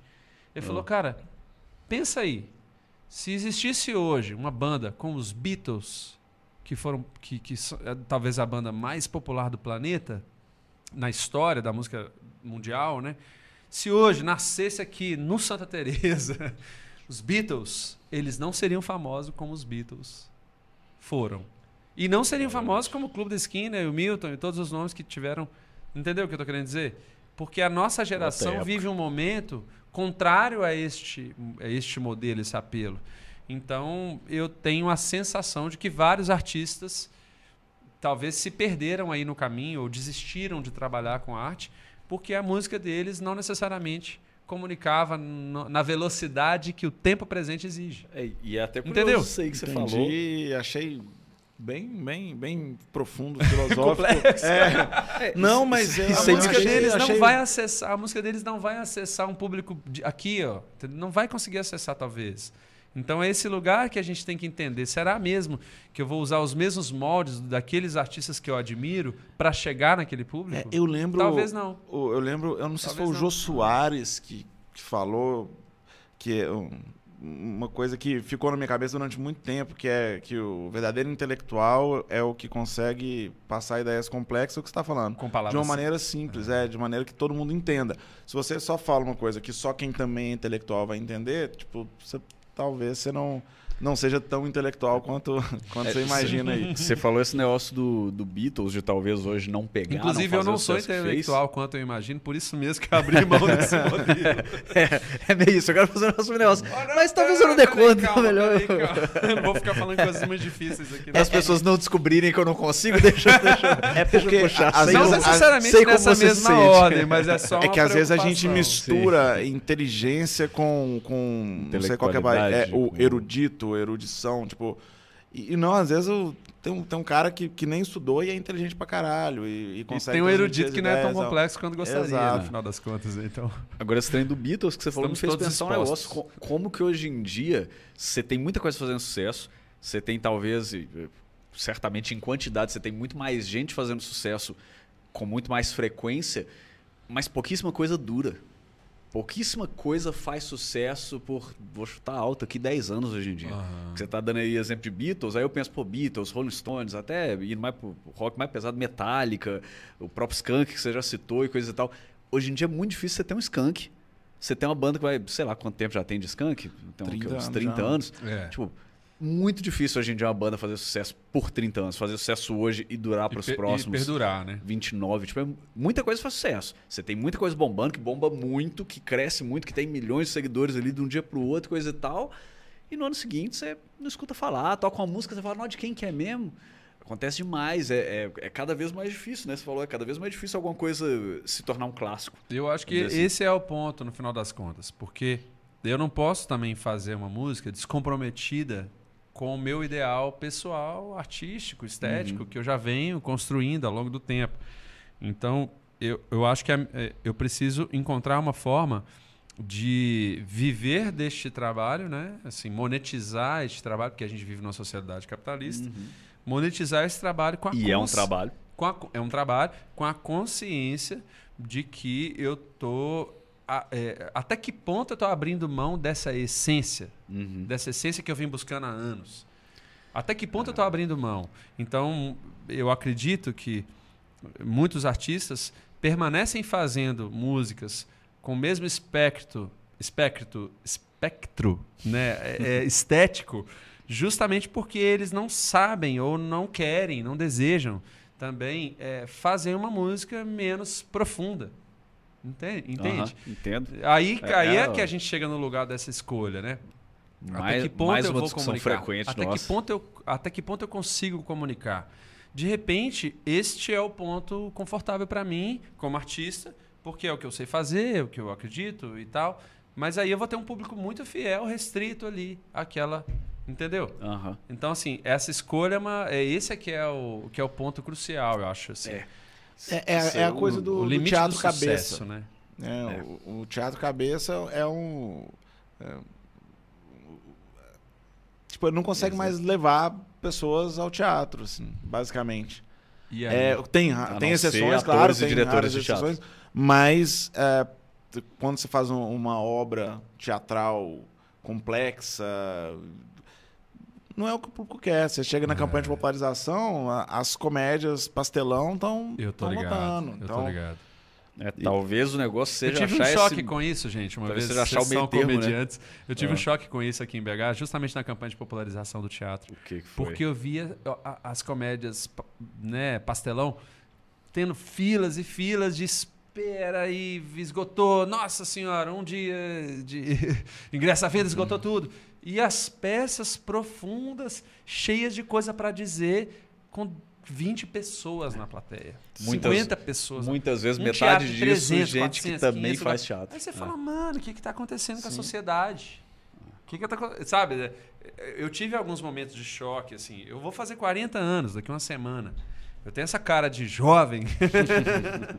tenho essa carinha de jovem, mas eu já tenho 40 anos. Quando eu olho para trás, eu fico pensando, já teve momentos, eu teve pequenas crises, assim, sabe? Tipo assim, nossa, gente, será que é, será que é esse o caminho? Será que eu devo é, é, flexibilizar a minha ideia de arte musical para acessar até que ponto? Eu tô nesse, é, eu tô nesse limbo, assim, cara, é, querendo é comunicar ao mesmo ah. tempo não posso abrir mão da minha certeza. Não é certeza, mas da, a, do que você quer, minha, né? Do que você. Do, do, é. do, meu embasamento. Uma coisa que eu, isso aí, isso aí, é uma, anos, isso aí é uma discussão que a gente tem pra caralho. E aí, vamos fazer um teatro, vezes, vai ter ninguém? É. Puta, e aí, como Cara, é que vai ser? Isso aí me lembra um. Tem um, um texto meu que eu falo sobre, sobre machismo, coisa e tal. E aí eu lembro de até conversado isso com, com o Berg várias vezes, que assim eu queria falar sobre isso, eu queria falar contra as coisas de cultura do estupro coisa e tal, só que eu sabia, e principalmente à medida que eu fui fazendo, eu via que só de eu usar a palavra machismo no texto, eu já perdi a gente na plateia. Só de falar a palavra, Olha. eu já via gente cruzando o braço. Aí o que, que eu fiz? Eu meio que dei um jeito de enganar essas pessoas. Eu tirei isso desses, desses textos para não falar isso. Tipo, tinha que estar tá ali. Não é que tinha, assim, não precisava estar tá ali, tanto é que não está. Mas assim, faria muito sentido estar ali. Seria, por um lado, bom estar ali. Mas se eu vou perder gente falando isso e eu posso falar isso sem usar a palavra que vai fazer a pessoa já ficar contra, será que não dá para eu ceder aqui? Dá. Porque Só também... que é isso, né? O tempo inteiro fazendo esse cálculo. Tá, eu tô cedendo isso aqui, mas aí eu preciso ter isso aqui. Eu tô abrindo mão disso, mas, mas eu não quero abrir mão é, disso. É a decisão é estratégica, porque difícil, senão se a gente acaba chegando num ponto que a gente só consegue falar para quem já concorda com a é. gente. Exato. Então, se, se, se você usar um termo, já vai fazer quem pensa diferente não querer te ouvir. Melhor você vai falar usar. só para quem concorda com você. É, é isso que você quer? Você só quer ter uma legião de fãs que tudo que você fala bate palma? Uhum. Ou você realmente está querendo são, levar uma mensagem. São quantos levar... nessa legião aí, só pra saber? Dependendo. Ah, Dependendo se for uns 2 milhões ah. aí.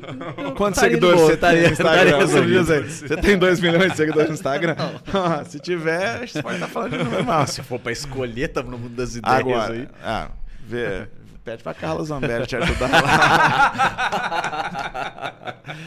Consegue arrecadar uma galera. Inclusive você falou, é, inclusive você falou que, que do, do, do disco, né, do, do EP que vocês vão lançar e e que tem que passar na secretaria, eu fiquei pensando, vai ter que passar pelo crivo do Mário Frias ou. Pelo amor de Deus, faz isso comigo, não. faz isso comigo. Não, não tinha acabado a mamata? Nossa, sim, a mamata a lei foi institucionalizada. A lei Roualei. Foi, foi definida a partir de agora, inclusive. Não, né? que isso, a Aquilo mamata. Chocante, né, é, gente? É, o que eles que chamavam momento. de mamata não era nada de mamata perto do. No, do, do, que, que eles tá já fazem, aí, né? do que eles querem fazer, né? Triste. Inclusive relacionado, relacionado à política esse também é uma baliza muito louca, né? Porque você sobe no palco e você tá ali falando para X pessoas.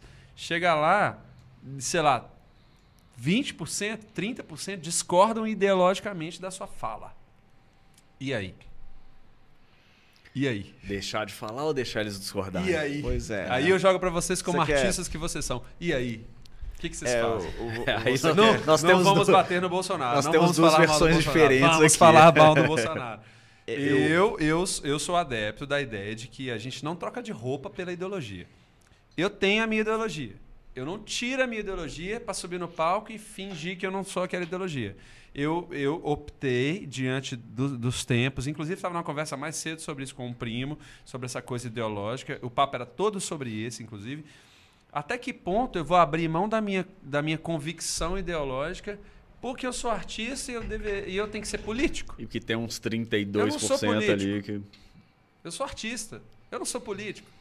Se eu fosse político, eu estava fazendo meio de campo. Se fosse político, eu estava nem falando mal do Bolsonaro, nem falando mal do PT, por exemplo. Entendeu? Ficava ali no meio ah, do caminho. o PMDB não, ali. Eu sou artista, eu tenho ideologia, eu tenho desejo, eu tenho planos, eu tenho um desejo de sociedade. E eu percebi com essa polarização, essa discussão, essa coisa toda que a, que a gente tem vivido nos últimos anos, desde a queda da Dilma, né? desde o golpe, que para mim foi um grande golpe, e a democracia como todo, enfim, não vou entrar nesse processo, mas. Concordamos. Eu, eu acredito que dali para cá a gente quase que foi obrigado a se posicionar. Vários artistas não se posicionaram e foram tomar porrada por causa disso, e outros se posicionaram e tomaram porrada também por causa disso. Mas eu prefiro ser transparente e claro nas minhas ideias para chegar nas pessoas. A ideia que eu tenho de país, a ideia, o ideal que eu tenho para o meu filho, que vai crescer, que está com sete anos, que daqui a pouco vai estar tá com a minha idade, é, é, eu prefiro ser transparente nas minhas ideias do que subir no palco e fazer um papelão. Entendeu? E ficar em cima do muro. Ficar... Fingir que não tem nada acontecendo, e, né? É, Fingir que tá, o Brasil tá pegando fogo, mas olha, minha música aqui tá ótima, tô fazendo a minha música. Eu não sou essa pessoa. E eu, quando eu percebi que eu não era essa pessoa, eu assumi o meu papel na sociedade também, tipo, como cidadão né, e como artista. Tipo, sem separar as duas coisas. Uhum. Assumindo o risco de perder público com isso. É, e fiz é... isso com consciência. Percebi que os bolsominions não gostaram né? que a galera de direita não curtiu. Isso. Alguns permaneceram, okay. outros não.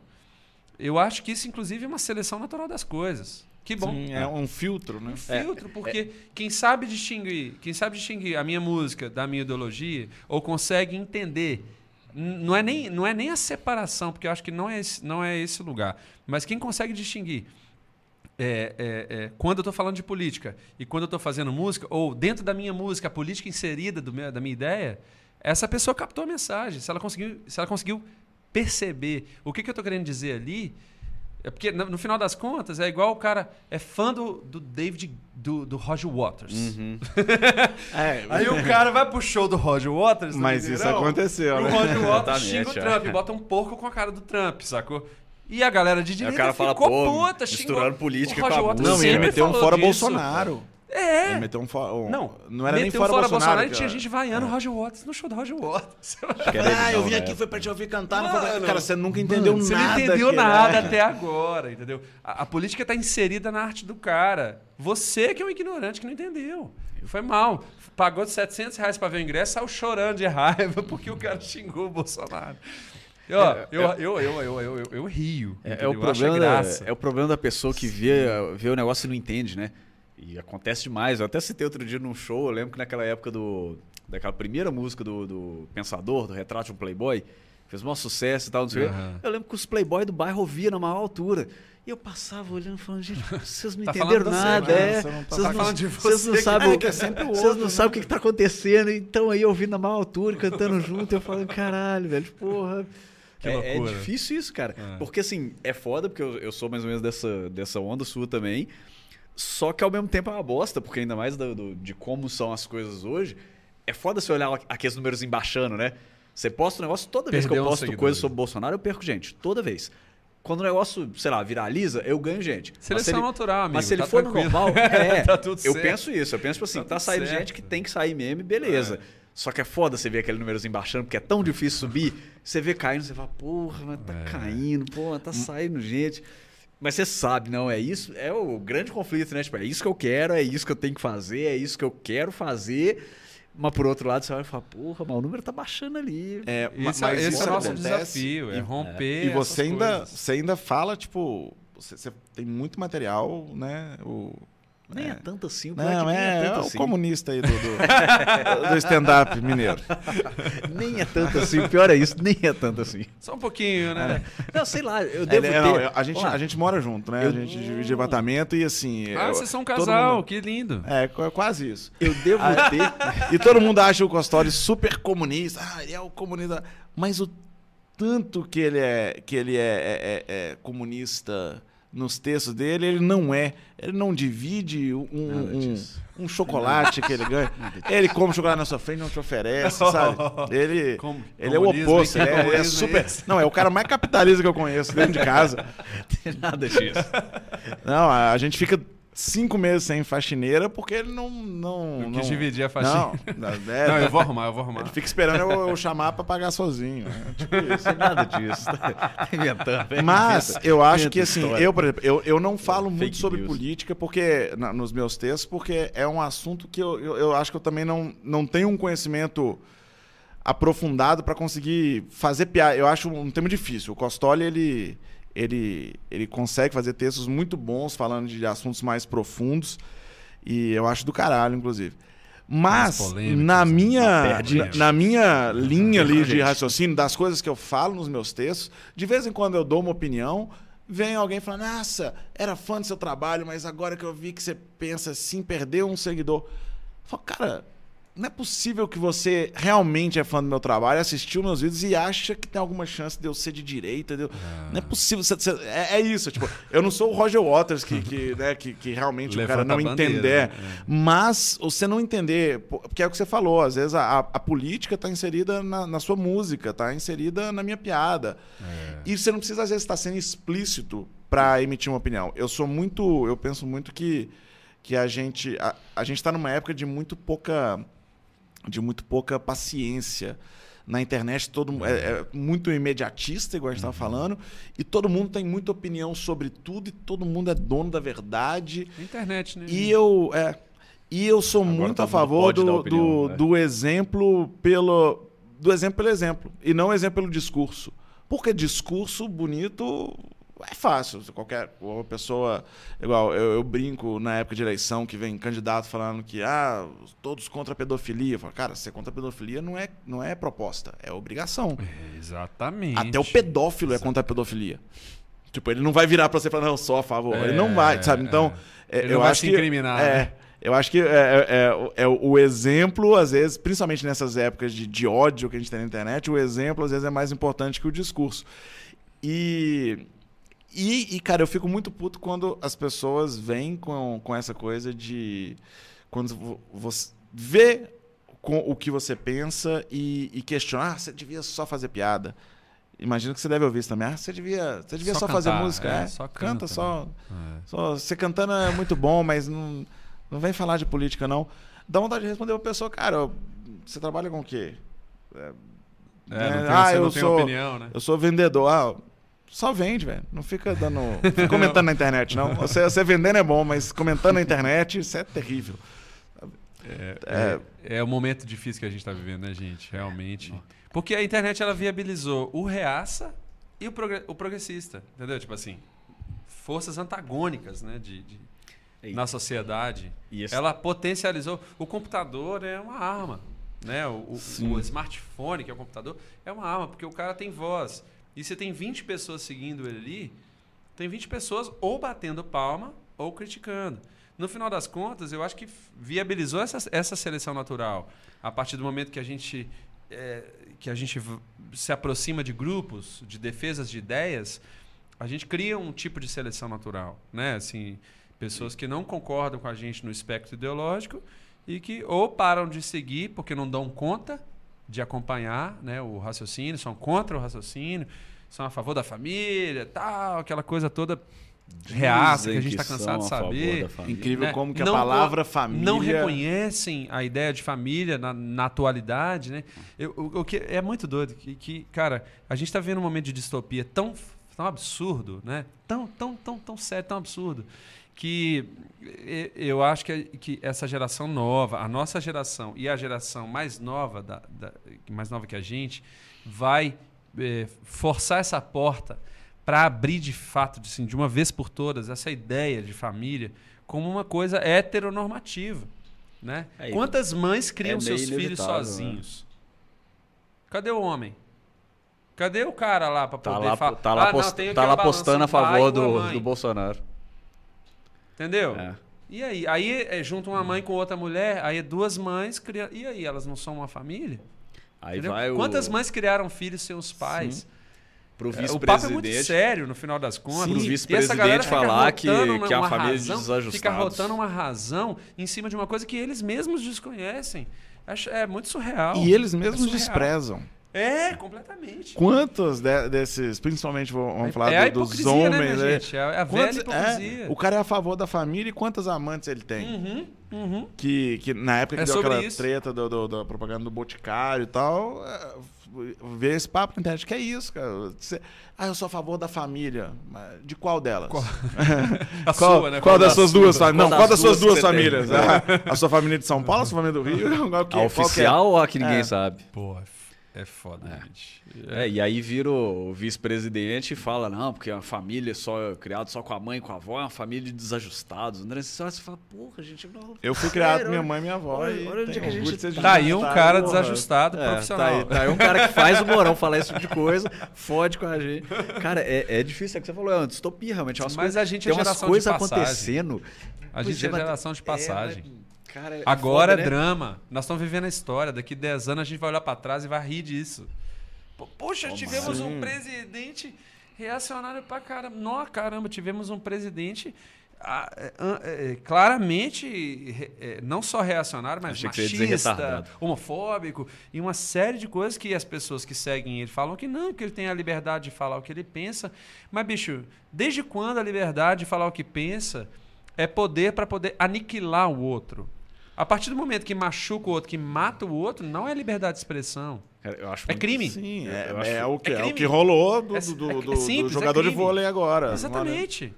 Ele está colhendo o que ele plantou. Ele, falou, ah, ele achou eu, que ele estava dando a opinião é. dele. O quê? Eu postei, eu, eu, fiz um, eu fiz um. Pessoas um morrem tweet, por causa da opinião dele. Eu fiz um tweet falando isso, falando assim, gente, quanto mimimi da direita que tá reclamando aí só porque a Fiat deu a opinião dela de que não, de que queria demitir Sobrou, o cara. Né? Gente, que isso, é só a opinião dela. É isso, tipo. O, o, já, que é, já que é, é essa e, medida. E, o pior é que teve gente peso. me respondendo, levando a sério, não entendeu a ironia, falando, ah, isso não foi opinião. É, é, é disso que eu tô falando, cara. É opinião é. sim. A empresa cara, opinou. Na, opinou na, que, aquele, que aquele esportista não tinha lugar ali, porque ele estava com um comportamento é, sectário, que ele está ele tá promovendo uma cisão entre dentro da sociedade. É, que as pessoas que clamam hoje não, pela. A empresa não quer patrocinar um cara desse. As, as pessoas que clamam hoje pela liberdade de expressão, elas elas não querem a liberdade de expressão. Elas, elas querem a liberdade de expressão dela. Porque ela não quer a sua liberdade de expressão de poder criticar o que ela falou. Uhum. Porque se você critica, ela fala, eu estou sendo censurado. Não, cara, se você já falou, é. você não foi censurado. Você, você, você tem noção é. de como que era a época da censura? É. Não, não era é. assim. Se você já pôde falar o que você falou, ah. se você estivesse sendo censurado, você teria que, antes de fazer um post imbecil igual você fez, ter que mandar para alguém aprovar e dizer se aquilo poderia ou não ser postado. É isso. Manda lá pro Mário Frias, e, pergunta para ele se é, pode. E é um, ah, ele vai deixar, né? E é um negócio, deixar, porque ele concorda. E é um negócio que quando eu parei para pensar me deixou meio, meio absurdado das ideias que é tipo a, a, comparação das coisas. É tipo assim, de um lado tem uma galera brigando por liberdade de expressão, supostamente, querendo ser racista, homofóbico, machista, o que quer que seja. E do outro lado, a crítica que eles fazem, por exemplo, a esquerda no geral, é tipo: ah, é, vocês querem que a gente aceite uma família de duas mulheres ou dois homens. Pessoas desajustadas. Você acha que é a, é a mesma coisa? Tipo assim, de um lado tem duas pessoas que querem morar juntos, porque elas se gostam. Do seu lado, você não quer que essas pessoas façam isso. Você acha realmente que é a mesma coisa? Você acha realmente que você está equiparando? Você tipo acha assim, que uma pessoa não deve existir por ela ser o que ela é? Ponto, tipo. Exatamente. E aí você quer equiparar com ela gosta de beijar pessoas do mesmo sexo. É sério, realmente você quer. É, é igual é essa quando rolou no Flow lá com o, Eu acho que Freud o, o Kibi Louco. Gente. Total. Eu acho que Certa, isso é caso certamente. do Freud explica. Certamente. É, é, quando o Kibi Louco foi lá no, no Flow, que ele tava falando justamente disso, e aí o Monark falou: Ah, e as pessoas que falam que gostam de refrigerante? Ele.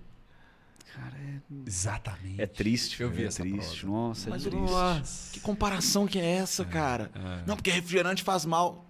Tá, mas as pessoas Você não, tá tomando refrigerante, eu bebo refrigerante. Tá matando alguém? Aí ele falou, mata é. refrigerante, vai, mata as pessoas. Falei, mas não é sobre isso, né? É, tipo, é, é, pois é, tipo, um, refrigerante mata. É uma falsa não. simetria de Pessoas do mesmo assunto. sexo, por exemplo, se casando, não, não mata ninguém. Então, tipo, não é a mesma coisa, cara. Tipo, é óbvio que não, não é a mesma coisa. Não tem nem comparação. Cara, é, é surreal como hoje em dia, eu vivo falando isso, você defender a Constituição é ser de esquerda.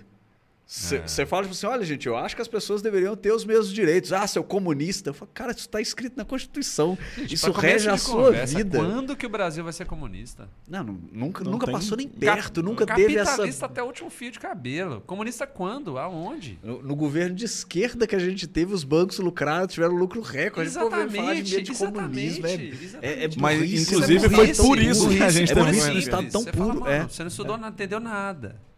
Nossa, cara, eu, cara, eu fico vendo o, o, esse medo, né? De, que assim, também, tipo, é foda porque a gente sabe que são táticas, né? A, a, gente tava falando aí antes, tem algumas coisas que a internet mudou que precisariam ter aulas para as pessoas sobre essas coisas. Porque hoje em dia, por exemplo, eu vi alguém postando outro dia. Antigamente você tava na rua, tinha alguém gritando absurdos, você continuava seu caminho, atravessava para outro lado e ela ficava lá gritando.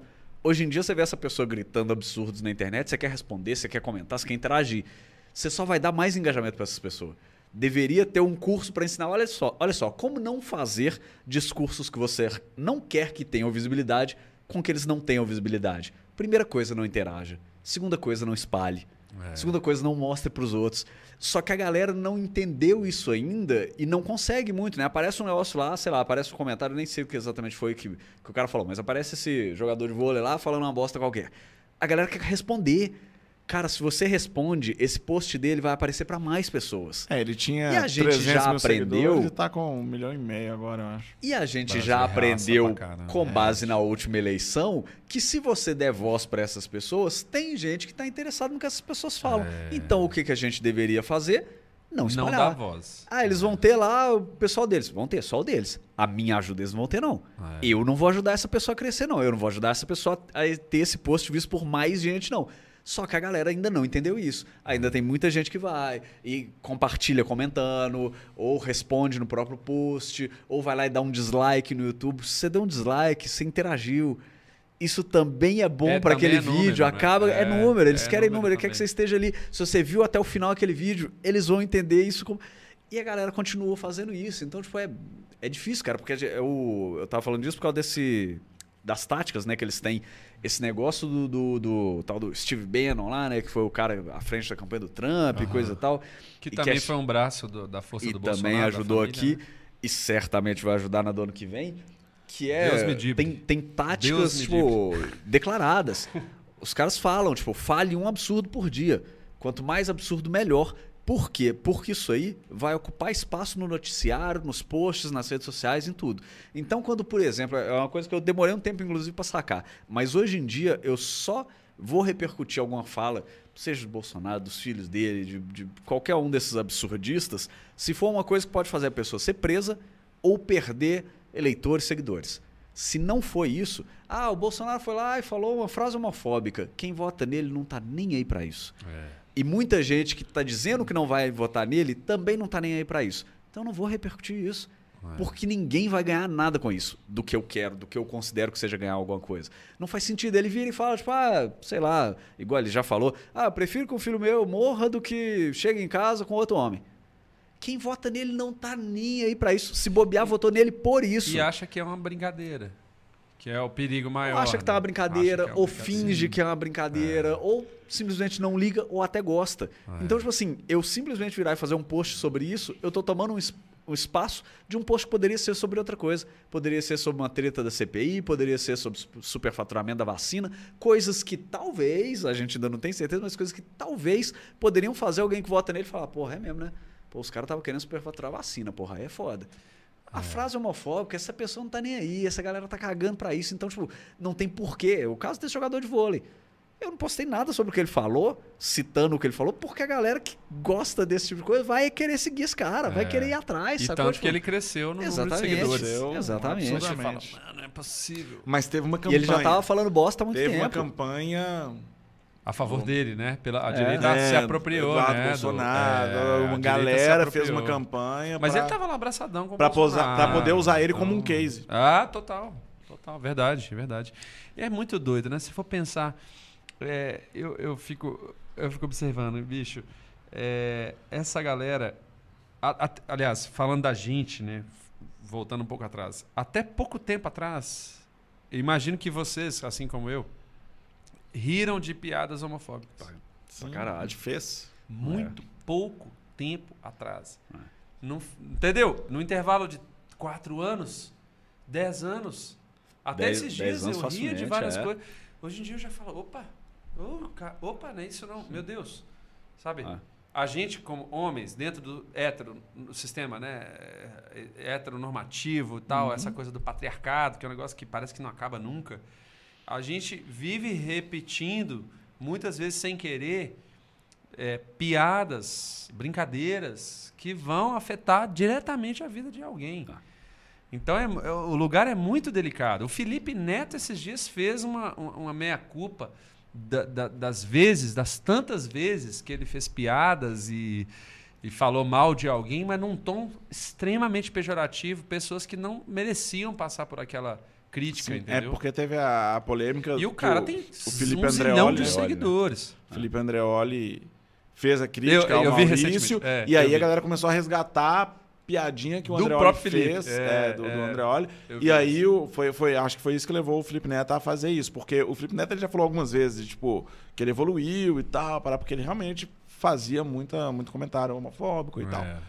E... Racista também, machista. Sim. É tudo isso, é um pacote. É. Sim, e, e, é isso, cara. Eu, eu fiz, eu tenho um vídeo no meu canal que é reagindo à, primeira apresentação de stand-up que eu fiz. E eu falo justamente disso. Tipo, eu vou reagindo falando, cara. Isso aí em 2009 Eu, eu tava queima, super é bem mais, né? intencionado, né? mas tá tudo errado, cara. Tá tudo errado. Porque, assim, eu, eu, eu, eu, era arquiteto. Desde quando eu decidi fazer arquitetura, eu comecei a ouvir piadinhas homofóbicas. Então, eu queria fazer no, um ambiente, no lugar de né? quem era o alvo das piadas. Mas eu sou hétero. Não, tipo, quem é sou gay, eu? Então, é, então a é. minha resposta. As piadas não estavam te diminuindo. A minha, é, a minha resposta era só era quase que me defendendo, mostrando que não, não é todo mundo que é viado. Como se fosse ah, um problema. É... Então, na verdade, é, tá, tá, tudo errado. É... E eu falo, é. cara, isso é... E eu vou comentando justamente isso, de mostrando de, de como que a gente tem a oportunidade de evoluir. Né? A gente tem a é. oportunidade de, de rever, de repensar posturas que a gente tinha, que muitas vezes a gente vai crescendo já dentro desse ambiente e não, nunca para para pensar nisso. Mas quando você pega e para para pensar, você, você, começa a rever uma série de, de situações. Eu, hum. a, e, e, a homofobia, a homofobia é até mais escancarada. Mas se a gente for ver as nossas atitudes machistas, por exemplo, elas são muito mais sutis, muitas vezes, no dia a dia. E é muito mais difícil a gente. É, porque, porque a homofobia ela era bem aceita, igual você falou, até Sim. muito pouco tempo ah, atrás. É, né? é. E, e, e eu acho zoeira, muito legal. Né? Hoje em dia eu vejo ele, ah, hoje em é. dia não pode fazer piada com nada. Hoje em dia todo mundo é muito mimimi. Cara, não, você pode fazer. É, é a mesma coisa que eu falei lá. Você, você não fazer. quer é ter a crítica. É. é. muito claro hoje. O cara faz uma piada é, machista, ou faz uma piada, sei lá, insinuando que, ah, porque não sei o quê, o cartão de crédito para mulher há 10 anos atrás, essa piada, ah, a galera morrer de rir e dar aplauso. Hoje em dia tem algumas risadinhas ainda, mas funciona menos. Aí, se alguém vira e fala, cara, essa piada sua é machista, ah, agora não posso falar mais nada. Falei, não, cara, é porque a galera já não tá mais achando graça. É... Por que, que você vai insistir numa piada que. que eu até falo, já, já fiz um vídeo falando disso, de que as pessoas falam, ah, porque na época dos trapalhões era muito melhor. Você podia fazer piada com tudo. Ah, o Mussum aceitava as piadas racistas. Ó, primeiro, Mussum tá aqui para se defender. Eu queria saber se, se ele Difícil, realmente achava né? de boa ou se ele era obrigado a aceitar aquilo. E se hoje em dia ele e ainda segundo, acha você acha que na época dos Trapalhões era melhor? Por que, que você não abre mão de toda a evolução que o mundo teve da década de 80, quando os Trapalhões faziam? Porque só, os Trapalhões nunca fizeram piada com iPhone, com Twitter, com smartphone, com carro flex, com Bolsa Família. Tem um monte de coisas que os Trapalhões não fizeram piada e a gente faz hoje em dia. Vamos fazer o seguinte: você fica com essas piadas daquela é, época, mas você abre mão de tudo isso aqui Abre também. mão, então, de toda a evolução. É. Porque você quer aceitar toda a evolução tecnológica que, que a sociedade teve mas da década de 80 para cá. aplicada a você. Mas a, a evolução social você não quer. Por quê? Porque você era a pessoa que era privilegiada naquela época e ela não essa evolução é, social não é, não é o, é o, que a galera faz com a Bíblia. Não ajudou diretamente a você. É o que a galera faz com a Bíblia. Pega só a parte que quer. Não, essa parte aqui eu vou seguir e vou cobrar que todo mundo siga. O resto aqui que não me convém, vão fingir que a gente não leu. Ah, é Velho Testamento, não vale. Quem falou que não vale? Alguém falou? A partir daqui não vale mais? É, é umas coisas, cara. A coisa que eu acho que me deixa mais puto, que é o exemplo que eu acho melhor para deixar muito claro como que muitas dessas coisas são indiscutíveis. É, é só a pessoa sendo cuzona e que é tipo homofobia escancarada, por exemplo, é quando é a respeito de nome. Quando é a pessoa, por exemplo, que mudou de sexo ou qualquer coisa do tipo, não vou saber dar exemplos exatos também, porque eu não, não domino tanto os termos, mas sei lá, mulher trans, e aí tipo, quer ser chamada a partir de agora pelo nome social lá por outro nome. E aí a galera é contra, e não, não quero, porque biologicamente não sei o quê. Aí eu fico vendo, tá, beleza, então por que, que você aceita chamar o Mirosmar de Zezé de Camargo? Por que, por que, que jogador de futebol, quando o cara, às vezes, quando ele surge, né, ele tem um nome. Igual tem um do Cruzeiro aí recente, o Nonoca, era Nonoca. Aí agora eles estão chamando... foi até bom ser Zezé de Camargo. Pois é, é. Brincadeirinha. Ele quis trocar, exatamente. Ele quis trocar porque ele preferia Acho aquele. o nome talvez então, falou, falar, né? Esse aqui tá melhor, então ele trocou. A gente tem amigos humoristas que trocam, que usam outros nomes. E aí, tipo, é, inclusive uns que estão na mesa. E aí o jogador, por exemplo... e aí o jogador, por exemplo... Na, na, verdade, meu nome é Cláudio. Olha, ó, a capivara falou. E aí, tipo assim, tem o Nonoca, que agora é Lucas Ventura, né? Uhum. E aí a galera vai se adaptando e passa a chamar e daqui a pouco tá chamando. Sacou? Tipo, o cara fala, não, eu quero ser chamado desse jeito. A galera fala, tá bom, vou chamar desse jeito.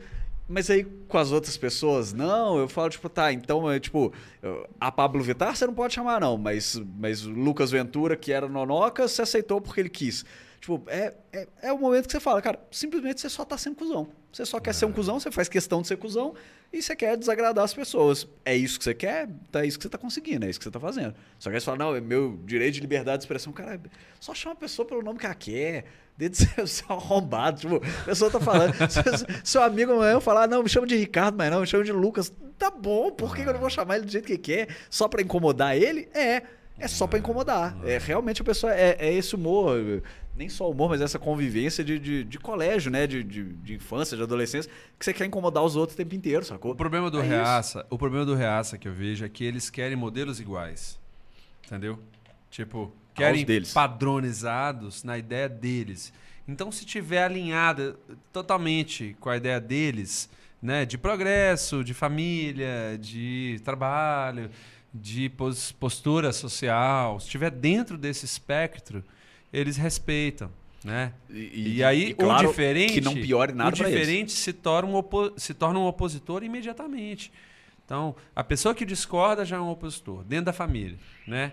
A pessoa que é, já é, de, de fato, já é mais ainda, né? excluída. Então, a parte boa desse drama todo, que a gente ri e chora, né? porque é uma tristeza e uma alegria que a gente acha graça e, e chora, é confuso, é um negócio muito o momento que a gente está vivendo é um momento muito estranho, muito tenso.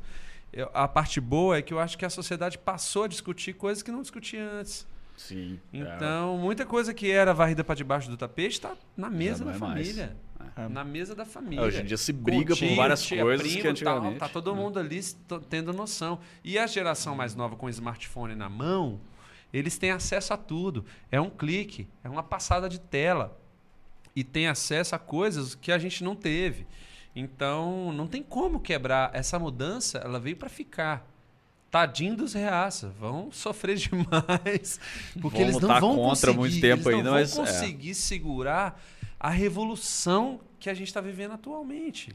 É, Politicamente, e... ideologicamente, tudo, de maneira abrangente e questionando todas as bases, inclusive do capitalismo, né, que, que, que, que exclui, né, inclusive a violência policial tudo isso que a gente está falando aqui desde o início está amarrado.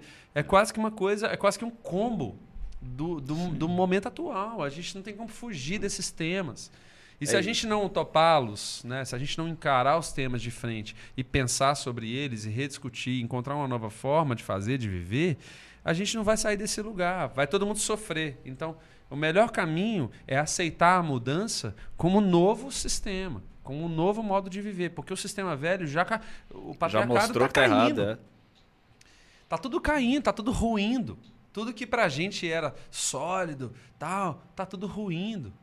Então, assim, eu, não, eu, eu, como artista, inclusive, eu não tenho a menor é, é, é, inocência quanto a isso, entendeu? Eu acredito que a gente está vivendo um momento de virada total total é, de Tem... quebra de paradigmas assim de maneira radical. É, e acho que esse, esse retrocesso... Esse embate, inclusive, potencializou o debate. O embate dos antagônicos, né? os progressistas e os reais mais a conversa. motivou, motivou o resultado de um, de um debate saudável, que não era discutido. Né? Então... É, acho que esse retrocesso, Vamos viver um momento muito que a gente frente, eu, eu viveu acredito. no mundo só, não só no Brasil, com, com eleições de Trump e Bolsonaro, ele faz parte desse processo, inclusive. De, patinando de... a sociedade. É, porque é, é né? a coisa do efeito mola, né? Tipo, a mola você tá ali espremendo ela, tipo, as pessoas que estão só se fudendo estão ali espremidas. Na hora que você solta a mola, ela vai lá na frente. É. E aí a gente vê alguns exageros também da, da galera progressista. Porque, porque é a galera que tá lá na ponta. Pô, você passou a vida inteira sendo exprimido. Na hora é, que você solta... O pessoal voltou a usar pochete. Ah. Pô, tudo, tem limite, galera. Só que a Eu mola, também rachei exagera. Eu ri demais exagera, disso. É. Agora... Hoje em dia eu já não rio mais. Mas não, não... Eu falei, pochete, gente, pela... E usando no ombro, igual pai. Moda, eu falei, não, é você tem 16 anos, para com isso. Só que a mola, quando você solta, ela vai... Ela, é, é, até ela chegar no ponto de repouso Máximo. dela, ela vai lá na frente e, e ela volta também. E aí eu sinto que a gente foi ali e agora a gente está nesse momento de, de voltar. Tipo um rebote, né? É, tipo um rebote. E, e agora a tendência, eu acredito, é de, de, de expandir mais e, e ficar nesse vai e volta, mas sem nunca voltar tanto é. ao ponto lá de trás. E, e é até um... chegar no ponto de repouso, que seria o ponto ideal ali da é. e sociedade, um negócio... que, é, é, que é um ponto de utopia, né? É, ainda, né? Tem um ainda negócio é que eu acho curioso, né? que me dá um pouquinho de esperança, eu não sou tão otimista igual você, não, mas um negócio que me dá uma esperança é que algumas das ditas minorias, na verdade, são maiorias. Claro. Exemplo, mulher. Sempre. O, o, o negócio do patriarcado, do mundo machista e coisa e tal, controlado por homens sendo que as mulheres são maioria. Não sei se no mundo exatamente, mas no Brasil, até onde eu sei, maioria é mulher. Eu falo, tá, no momento que elas entenderem isso, no momento que todo mundo entender isso, que todas as mulheres sacarem, ô, peraí, a gente é maioria. Por que, que o negócio está privilegi privilegiando eles? Eu acho que a partir do momento que se começa a entender esse tipo de coisa, você já, tem uma, você já começa a ter uma mudança aí. É a mesma coisa com a população preta. Em teoria, branco no Brasil é minoria. Então, é. tipo, na hora que essa galera entender, falou: oh, peraí, como que a gente pode efetivamente se organizar nesse sentido? Mesma coisa com pobre. Tendo a é consciência é pobre. de classe. As pessoas não têm consciência exatamente. de classe. Exatamente. Por isso Se que é tão consciência de classe, não tinha isso. Que começa exatamente no ponto que eu ia chegar, do pobre e classe média. O dia que a classe média entender que ela tá mais para pobre do que para rico, eu até falo isso num texto meu. A classe média, se ela tiver uma doença grave que o plano de saúde não cobre, você vira pobre. É. Você vai, eu tenho certeza que se eu tiver vai uma doença grave que o plano é. de saúde não cobre, eu vou morar embaixo da ponte. É. Eu sei disso, eu tenho essa plena consciência. O dia que essa galera da classe média entender que eles estão mais perto disso do que de ser rico, eles vão parar de defender rico. Vão é. entender, peraí, peraí, quando falam de taxação de grandes fortunas, não é de mim. Não é de mim, não é, não. não é se bobear nem da galera que mora no Mangabeiras, que a gente falou não, ali no começo. É... Não é nem deles. É realmente gente que tem muito, o muito, cara muito comprou um Corolla parcelado, bicho. Acha que é rico. E acha que é rico. e é velho. É velho. Você comprou um Corolla, é velho. Me ajuda aí, é, mas é exatamente, é, o, porque no Brasil o... tem tanta gente tão fodida. esse discurso é. e acha que ele é inserido. É porque ele, ele acha que ele é rico. Ele acha ele que ele é tá rico. É. Você citou o Felipe Neto aí mais cedo. O Felipe Neto passou por isso recentemente, que ele tem um tweet dele lá que ele fala que temos que combater o acúmulo de capital e tal. Aí a galera da direita pegou esse tweet dele e colocou do lado de uma foto dele no jatinho dele. E aí ele respondeu falando, cara, eles não estão entendendo. Tipo, beleza, ele, o Felipe Neto, em relação à grande maioria, ele, é, ele, ele, ele tá muito acima mas ele ainda não é um bilionário, assim, ele tá, é, tá falando do acúmulo de capital de verdade, de verdade né? Porque, e assim, só pra isso, gente, não, pessoas não normais, é a pessoa, um indivíduo que vai resolver é isso. de outro mundo. É. Mas pra galera que realmente acumula capital, um jatinho é troco de bala. É, total. E não é nem só isso, é que, tipo assim, o que essa galera não entende é o clássico comunista de iPhone como se uma coisa excluísse a outra. Essa galera não entende, é, galera não o entende que é o comunismo. O comunismo ele quer que todo mundo tenha iPhone, não é. que ninguém tenha. Cara, tipo, é, é, Porra. é, é absurdo, porque é isso. Tipo desenhar, tipo assim, né? Quando o cara vira e fala, tipo assim, ah, eu sou contra o acúmulo de riqueza e ele é rico pra caralho, a galera fala, ah, então por que você não distribui seu dinheiro? Porque isso não vai resolver. Porque não é, assim é. que funciona. Não é uma pessoa que vai fazer isso, é o governo que tem que fazer isso. Se a gente isso. pegar você o, tem que ter políticas públicas para fazer isso. Se a gente pegar o tanto de dinheiro que existe no mundo e distribuir igualmente para todas, todas as pessoas do mundo, todo mundo vai poder ter um iPhone. Claro. É isso. Muito mais é, do que um iPhone, verdade. inclusive. Muito mais. Muito mais. Só que enquanto isso, tem gente com um iPhone Pro, que é muito mais caro, enquanto tem outros passando fome, sacou? É. E aí a galera do, do, do, livre mercado e tal não consegue entender que quando a gente fala de distribuição de renda, a gente está falando do básico, do mínimo. É do alimento, né? do é. acesso à é. informação, do acesso à Sim. educação, à saúde. É, eu vi um post de alguém outro dia comentando, falando, ah, porque quando, quando teve a eleição e tal, que a galera, teve gente da esquerda falando, ó, oh, governo Bolsonaro vai chegar aí, vai acabar com Bolsa Família, vai acabar com não sei o quê, vai acabar com investimento em ciência, não sei o quê. E ela falando, ah, alarmismo, tá querendo botar medo na população e coisa e tal. E foi o que Acabaram aconteceu, essa né? semana com Bolsa Família. E foi o que aconteceu. Foi. Eu vi gente comentando, não foi capa em jornal nenhum. assim como quando tem as manifestações, quando tem manifestação a favor, é capa em todo lugar, se fala disso, sei o quê. No dia que teve a manifestação contra, ninguém falou nada. Não aparece, aparece às vezes uma notinha, um bloquinho ali pequeno, dentro, lá no meio e tal é, é, difícil, cara, porque o próprio governo fica criticando a mídia, falando, ah, essa mídia, essa mídia é, é comunista, a imprensa. Eu acho ótimo quando eles usam o termo extrema imprensa, que é mais extrema um momento. Imprensa. É mais um momento muito claro de burrice deles, porque a imprensa, extrema em teoria, é o quê? Noticiar de forma mais verdadeira possível ali o negócio. Quando eles chamam de extrema imprensa, eles estão dizendo que seria a imprensa mais correta possível. Então nem o termo que eles usam não faz sentido. Mas aí eles viram e falam que é de esquerda e tal, não sei o quê. Cara, a mídia é absolutamente, praticamente toda de direita. Os grandes é. veículos, os donos, os é. anunciantes, os, os, sócios, os acionistas, são tudo de direita. É. Os jornalistas, não. Os jornalistas realmente não. Mas o editor que vai cortar as coisas, que vai falar, não, não, isso aqui não põe não. Aquelas matérias que já saíram, que o povo sempre lembra. É, tem lá não sei o que, tem o nome de alguém, é, tipo, fulano, mas posso tirar se achar melhor não citar e saiu sem querer, agora Tiveram um negócio para apagar depois e não apagar e foi pro ar assim. É uma coisa que você fala que, cara, eu, eu, fiz comunicação social na época do Aécio aqui no governo de Minas, tipo, conheci um tanto de gente que trabalhava nos jornais. A gente sabe como é que era. A gente tá é. ligado como é que era. É. Negócio de censura de gente lá dentro, a irmã dele, de, de, Nossa. de fazer coisas, não vou falar nada porque né, vai que a gente é processado, mas assim, de coisa que você escuta a galera falando, que você fala, é, tipo, não, é tudo de direita, é tudo puxado para direita, é só você ver o tratamento que se dá para cada coisa, tipo, quando, quando o governo, sei lá, Lula ali, por exemplo, tava economia voando e coisa e tal, beleza, os caras deixam quieto. Começou a dar errado, meu filho. Vão bateu, bater todo bateu, dia. Né? Aí é. vem o Temer, que era para agradar o interesse dos empresários e coisa e tal. No dia seguinte, eu já estava falando de retomada de economia, que estava melhorando. Eu não esqueço do jornal hoje. É. No dia seguinte que o Temer tomou posse, os caras falando, ah, retomada, empregos e tal. Eu olhando e falando, ai, mas em um dia mudou Melhorou muita coisa, hein? Quem, né? É, em um dia aí o negócio tá indo mesmo, hein? É impressionante, cara. Ah, é. Impressionante. Mas eu discordo do que você falou aí do, do, do, do da época do Aécio Neves. Ah. Porque a gente sabe que Neves aqui em Minas é só coisa que todo mundo ama. Ah, políticos, todo mundo ama Neves. É, jogador de, jogador futebol. de futebol, todo mundo ama Neves. é, cidades, todo mundo ama Neves. Enfim, Verdade. Neves, Neves em Minas Gerais é só coisa boa. E é com essa que a gente vai chegando ao final do BHQ. Pois é, o papo tá bom. Quer Sério? continuar? Quer Vai, fazer bora? Vamos. Então continua. Então, vou ter que pegar mais uma cerveja. É, e mesmo quando encerra, na verdade não encerra porque ainda tem um quadro. É, porque a gente encerra, é, tem um quadro ainda. Mas a gente pode aproveitar para já... Chegou a pergunta aí, senhora?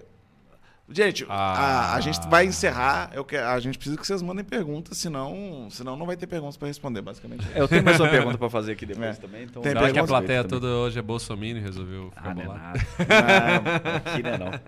Mas, mas vamos aproveitar para agradecer nossos apoiadores. Agradecer começando pelo Estúdio Leste, que aqui é esse lugar maravilhoso que inclusive você quer gravar seu podcast, você quer, quer gravar um seu programa para o YouTube, você quer fazer um comercial para o seu pequeno negócio ou para o seu grande negócio, você quer gravar o seu, seu clipe da música que vai lançar, o Estúdio Leste está aqui disco que talvez à disposição é, para poder ajudar você a fazer sucesso aí na internet. Inclusive, a gente falou muito aqui do, da questão de São Paulo, Rio e tal. O senhor aí me chamou ali, me lembrou muito bem que também podcasts a gente tem vários que já estão estourados lá em São Paulo e tal. Em BH, a, a, coisa ainda não explodiu, e sendo que a gente tem muita gente legal para muita gente legal para opinar, para produzir material aqui, é. Então, a gente também está correndo atrás disso aí e tentando é, sobressair de alguma maneira e bater de frente com, com São Paulo. Agradecer. Só começar a fazer pão de queijo. É. Falando em comida, agradecer também a nossa apoiadora, a Bela Pizza Betim.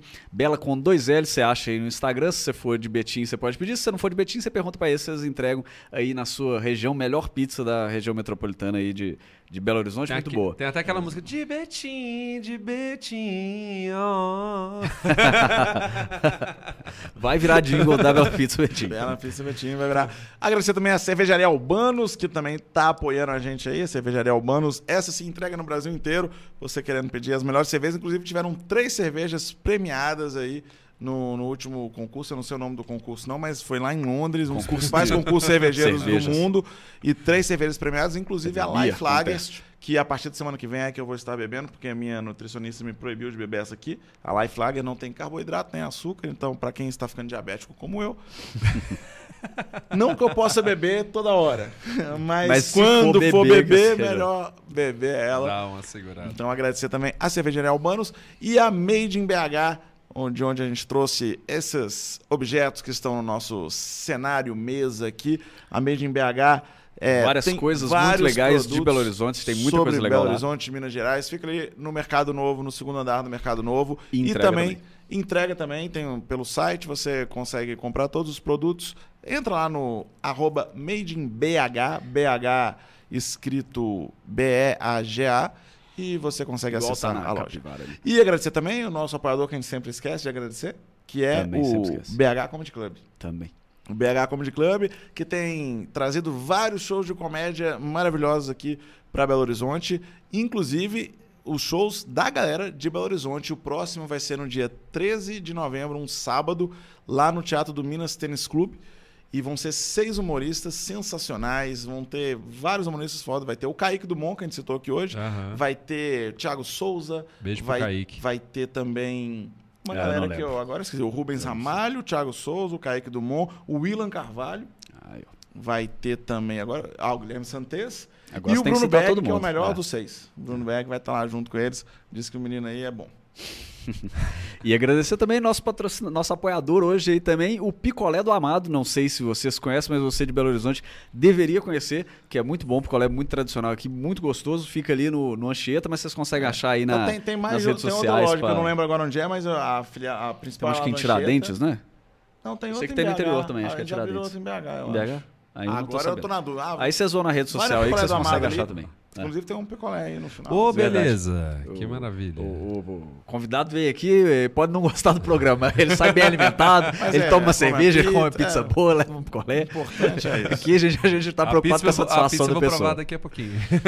e dizer, pessoal de São Paulo, se tiver alguém de São Paulo aí assistindo, sexta-feira agora, dia 5, eu, Bruno Berg, o João Basílio e o Thiago Carmona, desculpa qualquer coisa, completo vai estar aí lá no Barbichans, que é o, o antigo Comedians, que na verdade agora chama Clube de Comédia Barbichas. A gente vai estar apresentando lá, completo, então garante seu ingresso aí no, no Simples. Desculpa qualquer coisa, que completou 10 anos de existência nesse ano. E vamos estar pela primeira vez em São Paulo depois Grupo de 10 anos. Verdade. Então, você que é de São Paulo aí, Chique. oportunidade sensacional de ir lá e se arrepender. E não se esqueça de, falando em se arrepender, não se esqueça de, de se inscrever se aqui, curtir aí o, o, vídeo também, que é bom que o YouTube entrega para mais gente, como a gente já explicou aqui antes, e mandar seu comentário aí, mandar, se tiver alguma pergunta, qualquer coisa aí também, fique à vontade. É, e nós temos um quadro aqui, que você falou para ele já? Não. Não. Ah, é um quadro, pega... surpresa. É, quadro surpresa. Que é o quadro é dois minutos com o Pedro Moraes. Que chique. É, é, é, e, inclusive os outros convidados que vêm têm que acostumar com esse nome aí. Dois minutos. Como é que funciona? Nós vamos te fazer várias perguntas durante dois minutos. Só que você só pode responder as perguntas usando duas palavras. Nossa. Meu Deus. É isso. É, o, o, Deus. Não tem a explicação é simples, é, né? É bem a simples, na verdade. É... Fogueira, né? A famosa fogueira. É. Mas Joga assim, até fogueira. duas palavras, se eu quiser responder com uma também, ele pode. É, pode. pode. Pra não dificultar demais também, né? Pode. Então, você vai. Eu não vou, vou marcar aqui no, no, no, celular. No despertador? Que desperta, é que aí a gente fica sabendo quando deu os dois minutos e não parece que estamos roubando. Porque a última pergunta, aí você pode, a gente deixa pode gastar o tempo que você, que você quiser. então vamos lá, vamos começar. O, qual o nome da sua música favorita de você mesmo? Claro. Se tiver mais de duas palavras, vai ser. Nossa. Aí ele resume. Tem mais de duas palavras. Canção da minha vida. Alguma vez você já esteve com a carteira de motorista em dia? Várias vezes. Duas palavras. Você vê, ele tinha acertado, e ele botou mais palavras para errar. É, o que você acha da atuação da polícia de Minas Gerais?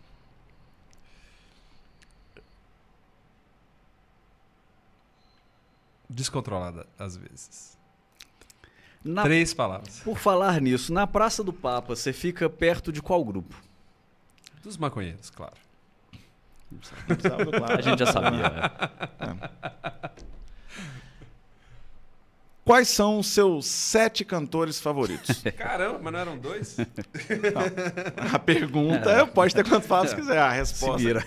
Caetano, Gil. Foi, duas. Já foi. Ah, tá.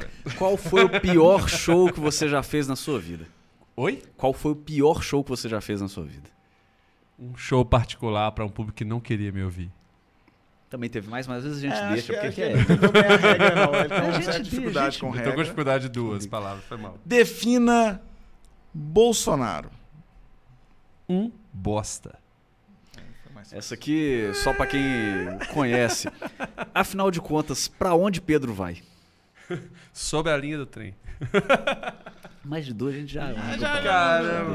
Ninguém, ninguém usa só duas palavras também quando vem, a gente já Desculpa, tá. Desculpa, gente, tá eu, tranquilo. eu, tô, eu, tenho, eu não passei no psicotécnico. Qual o maior picareta da música mineira? Nossa. É pra isso que a gente dá cerveja. Aí, ó, e essa ó, aí despertou. É. Essa aí Já falei duas tranquilo. palavras. Nossa, bicho! não tá aí no, nos, nos dois minutos. Então, mas uma outra pergunta. Você tem TikTok? Não. Você fez, pretende fazer, nem pretende, não... Não. Pensa no caso. Não, agora pode responder tranquilo. Agora já acabou não, não, não as duas palavras. Você não pensa em botar trecho de música, nada assim, não? Usar. Cara, eu não entendo a lógica do TikTok. Eu sei que tem os 15 segundos e os 30 segundos, mas eu não entendo a lógica. Acho que agora, agora já, já tem até 3 minutos. Até 3 minutos. É. Oh, evoluiu. Não, evoluiu. Falando nisso. e você define, a gente falou aí antes de, de mercado e coisa e tal. Você corta tempo nas suas músicas por achar que tá grande demais?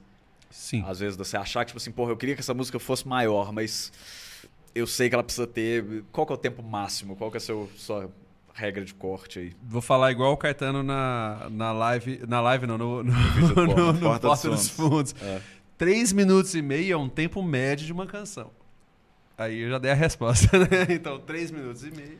É que até é um negócio também que vem mudando, né? Eu lembro que antigamente era quatro e pouco, aí baixou um pouco para quatro, aí agora já tá no tre... É igual filme, né? Filme antigamente era duas horas. É. Hoje em dia, dificilmente você vê um filme de duas horas. É. Uma hora e meia, uma hora e quarenta. É. A não sei quando é um Vingadores, o último, lá que eles botam três horas de é. filme, mas a maioria já foram já foram encurtando, né?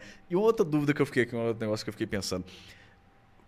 Quando você vai escolher o setlist para um show, você escolhe simplesmente tipo assim, é o que eu quero tocar hoje, foda-se, ou você vai, tipo, ou você é muito influenciado pelo que a galera costuma pedir, pelas músicas que a galera canta, porque nem sempre o que a galera pede é o que a maioria canta também, né? Imagino que deve é, variar. É. Mas você se pauta muito por isso? Você se pauta muito por, tipo assim, ah, essa aqui eu sei que o povo canta, ou vai só nas que o povo canta, ou não? Ah, vou agradar eles um pouquinho e vou no meu também.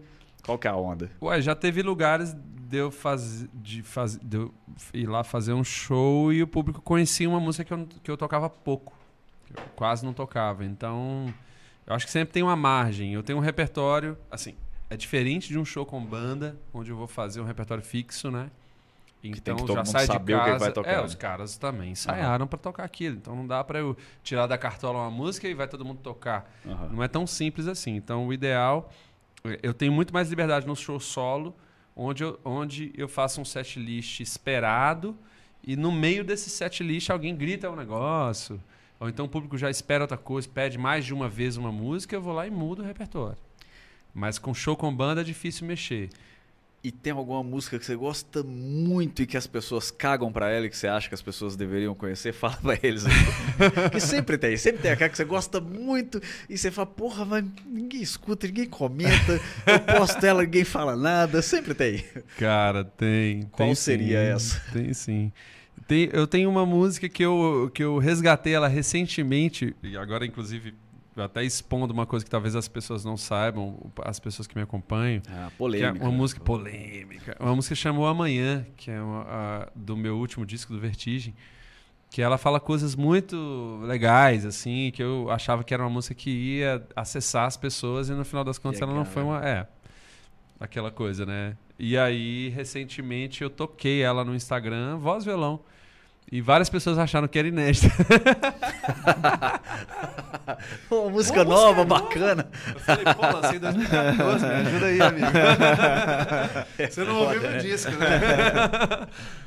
É e aí eu tenho tocado ela mais uhum. vezes, assim, porque eu acho uma música massa. Ou seja, tá atingindo agora pessoas que naquela época não atingiu. Né? Então, velho, somando isso ao que você falou mais cedo sobre falar, atingir mais as pessoas, é, mudar as palavras, colocar as coisas mais simples. Para quem tá vendo a conversa aqui, tá achando interessante, fala, pô, eu vou, não conheço Pedro Moraes, vou pesquisar qual a música que a pessoa deveria ouvir primeiro. A música de Tem alguma que é tipo, que... ó, ouve essa aqui. Se você gostar dela, você vai para as outras.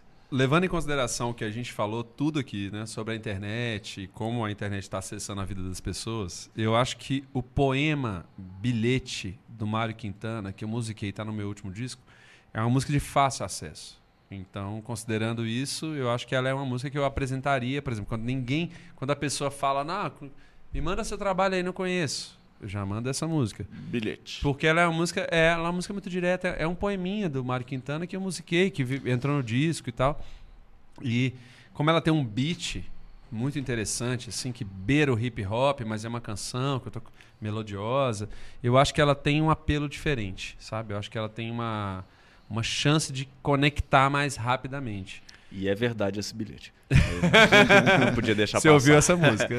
Mas a, a minha dica, se eu fosse dar uma dica aí da música de entrada pro povo de cada lado, que você até já citou, que eu acho é. que é fácil de, de, de muita gente gostar. A primeira do primeiro e... disco, né? Poxa. Ainda tem isso, né? Já começa conhece, de cara. É, é. E Fúria do Infinito fica a minha dica aí também. Boa, Fúria do Infinito também boa. é muito boa.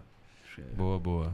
Essa música é muito pedida, inclusive. É, imagino. É porque ela é aquela coisa, Mas eu gosto de coisa. Eu acho que tem uma coisa também do de quem é muito fã acaba pedindo as músicas que não não que necessariamente não são, são a que a galera vai conhecer, né?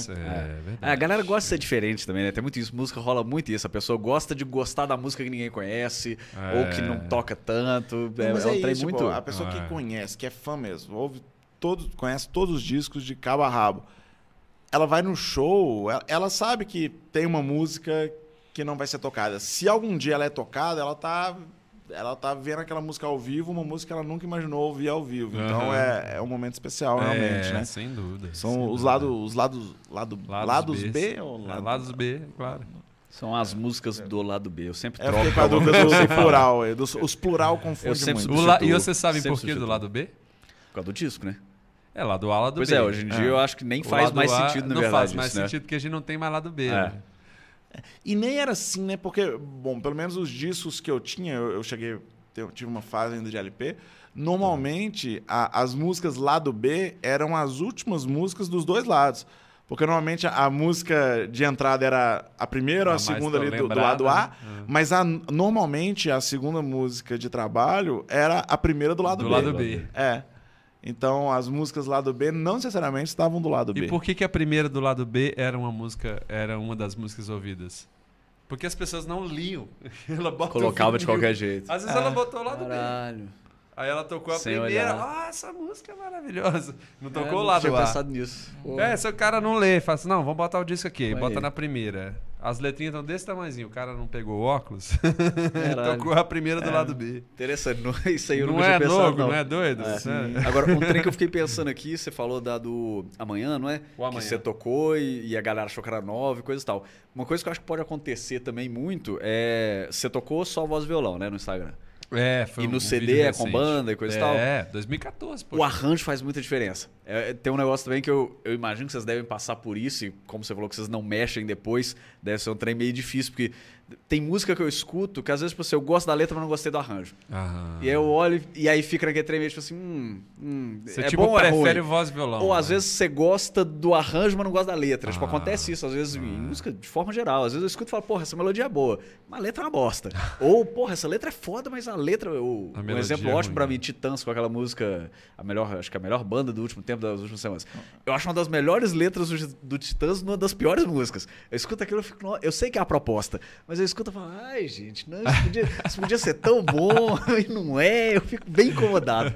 E aí, às vezes, rola isso. Se bobear, tipo, no CD, com o arranjo do CD, a galera não gostou. Aí, às vezes, ouviu os 15 segundos, ouviu, pulou, largou é. pra lá. Quando você tocou no Instagram voz violão, às vezes pegou mais a galera. Às vezes, a galera, é. porra, desse jeito talvez seja mais. Palatável. Sei lá, é. acessa mais é, ou a galera gostou mais talvez, daquele jeito. É. É. Eu tendo a preferir, inclusive, quando eu gosto muito do, do, do, do cantor, da cantora, eu tendo a preferir voz e violão.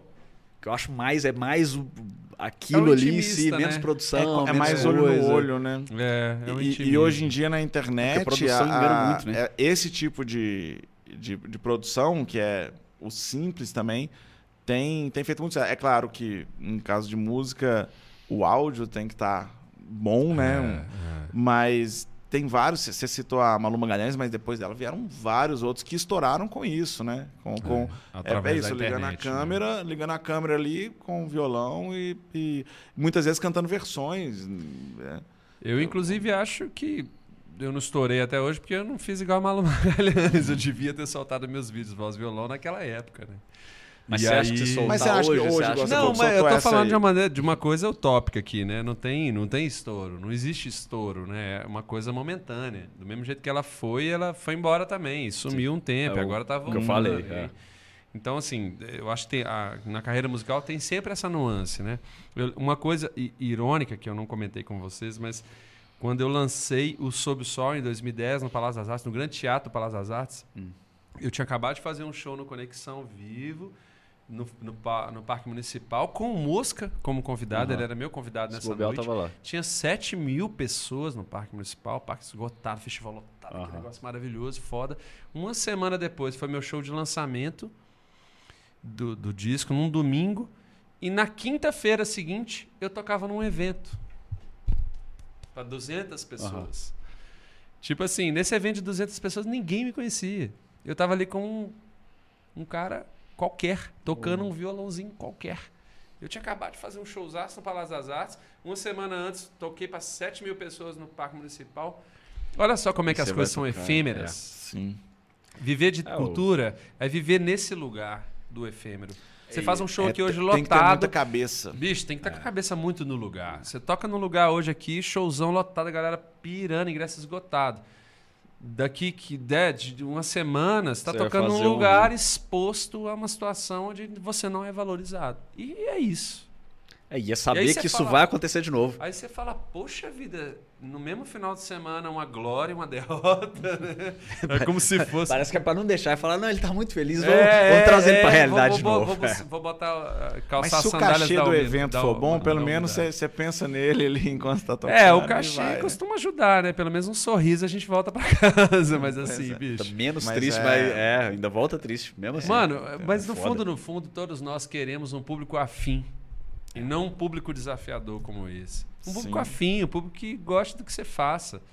Eu prefiro tocar para 20 pessoas assim, paradas ali, prestando atenção 100%, do que 100 pessoas no rolê tomando goró, tá nem aí para mim ali tocando. A minha expectativa com o público é nesse sentido da, da troca com o público. É, e é melhor pra gente, Entendeu? é melhor pra eles, é né? É melhor pra gente, é melhor tipo, pra eles. A gente cansa de falar isso, às vezes o dono quer fazer, dono de bar, é muito isso. Hoje em dia tá voltando a ter show em bar e, e porque a gente ficou um tempo mais focado em teatro e até por conta de as coisas estarem mudando e essa época de restrições e tal também de, de pandemia.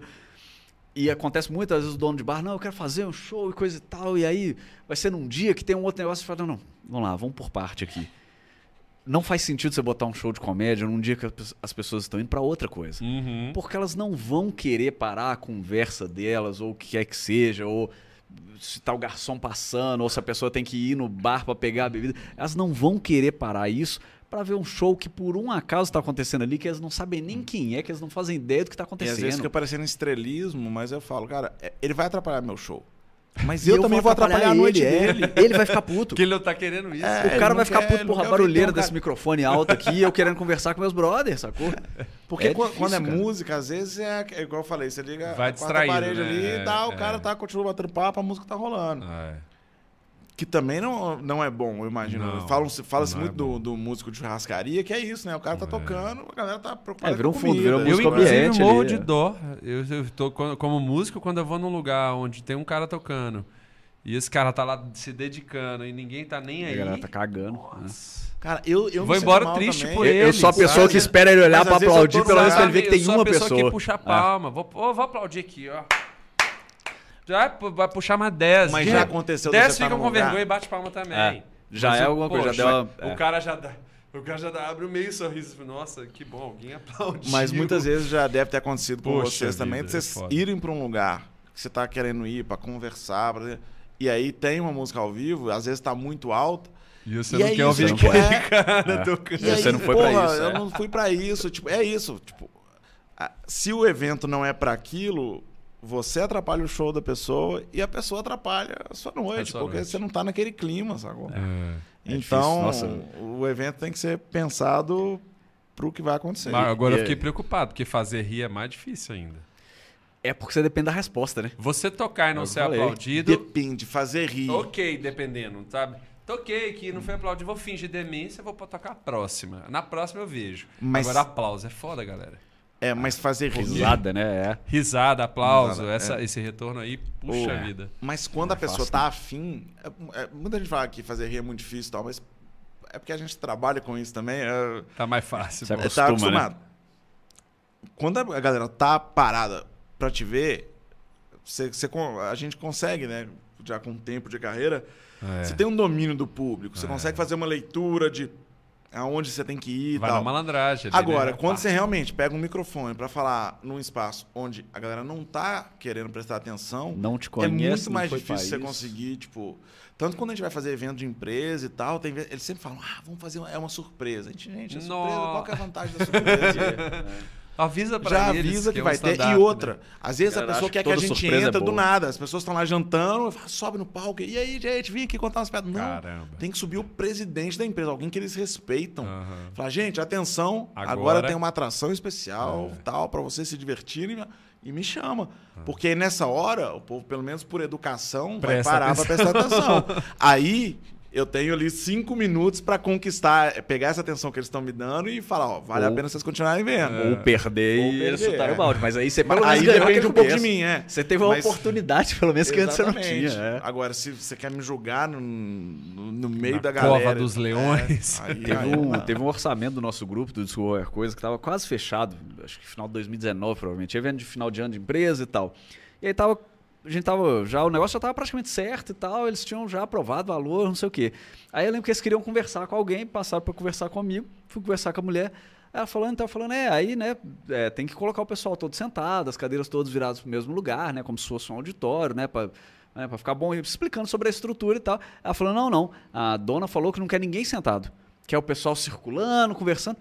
Eu falei, oh, então, então não faz sentido. Então, tipo, não tem por que você colocar o show de comédia. Ela, não, mas a gente coloca. Eu falei, não, falei, não, você não tá entendendo. Não vai ser bom. Eu tenho certeza, eu posso te garantir com 100% de certeza que se você fizer isso, não vai ser bom. É. Nem pra você, nem pra gente. É. Então não vamos fazer, tipo, melhor não, bota outra coisa que você quiser, uma outra coisa que tem a ver, porque não faz sentido nenhum. O negócio já era, tipo, num, num lugar mais chique, acho que era uma é, casa de queria vinho, um animador um de festa, assim. não queria um... Não era nem um animador de festa, ela queria se bobear um músico que tivesse de boa para tocar sem as pessoas estarem prestando atenção. Porque o que ela queria é que não estivessem prestando atenção. Sacou? Caso, né? Ela queria, tipo, ela queria um som ambiente, um DJ. Uh -huh, ela precisava uh -huh. de um DJ. Ah. Que é um cara que vai estar tá lá, vai botar umas músicas e tal. A galera normalmente já não tá prestando muita atenção nele, mas tá ouvindo a música ali e tá conversando. Era isso, era uma pessoa para ambientar o negócio. para ver que tem alguma coisa, para não ser só um som mecânico tocando. Pra parecer, tipo, ah, tem alguém ali escolhendo as músicas, então já dá uma. já chama um pouco de atenção. Mas é isso que ela queria. Eu falei, oh, não, velho, não rola, não, não vamos fazer, porque é isso. Tipo, ia, claramente ia ser uma bosta. claramente ia ser uma bosta. Não, você falou, se você não quer que as pessoas estejam sentadas, tipo, é como falar, ah, eu quero, eu quero seu show, Pedro, mas aí a gente vai fazer ele no, na obra. Tá rolando uma britadeira aqui, um caminhão de cimento e coisa e tal, mas aí você vai e toca. E você vai tocando enquanto os caras estão trabalhando. Você tá louca, não tem nada a ver, não tem, não faz Cara, sentido eu nenhum. Eu saí daqui para fazer um show em Campinas, dentro de uma comunidade. Eu já saí consciente de que era um festival que tinha um palco dentro de uma comunidade. Né, assim, uma periferia. E aí chegou lá, o público que estava lá era um público adolescente, tipo crianças, pré-adolescentes, um pai, uma, uma mãe ou outra, era de dia. E, bicho, nenhuma daquelas pessoas que estava ali queria ouvir aquele som, sacou? E eu mandando as minhas músicas cabeçudas, velho, os caras querendo ouvir funk, tá ligado? tipo assim, falei. Eu só falei, galera, o negócio é o seguinte, ó, sou de BH, a gente não se conhece, já tive que fazer uma. O povo ficou. Os caras assim, saca, dando aquela. Eu falei, é isso. Vai ser isso Me aqui. Me colocaram no lugar é. errado. É, tem hora que a gente não entende o contratante. Eu né? até, é. é. eu até, entendi, eu até entendi assim, o desejo deles de fazer chegar. Mas naquele momento, não naquela naquele lugar, é... não era eu. É. E eu, como artista, sabia que eu não estava no lugar para eles. Para eles que estavam lá, eles queriam ouvir outra, outra, coisa. coisa. Entendeu? Eu me senti forçando uma barra. Num é, balcão. E, um e, somzão, eu... balcão, a luz. A galera não tava nem aí. É um não era, não era isso, entendeu? Às vezes falta um planejamento então, assim, de, de tem misturar essa, as coisas. Tem, esse, tem essas brechas aí na produção. É, é um negócio né? que eu acho interessante, que eu, que eu já reparei.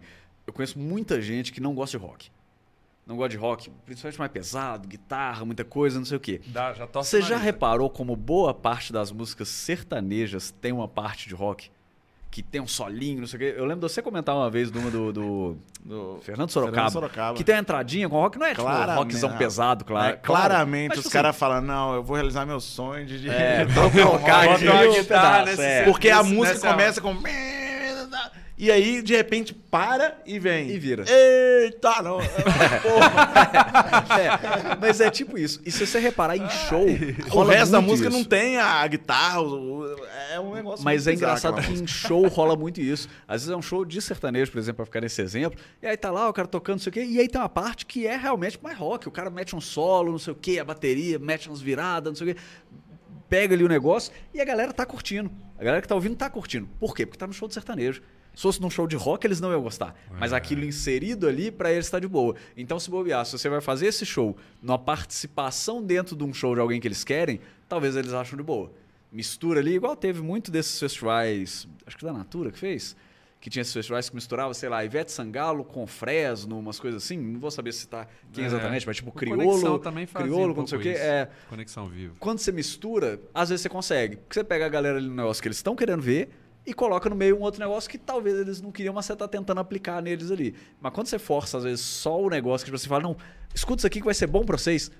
Não adianta, é muito difícil você pegar. É muito é. difícil da galera, tipo, ah, beleza, você sabe mais do que eu que eu quero ouvir, vamos escutar aqui e gostar. É muito é. difícil, cara.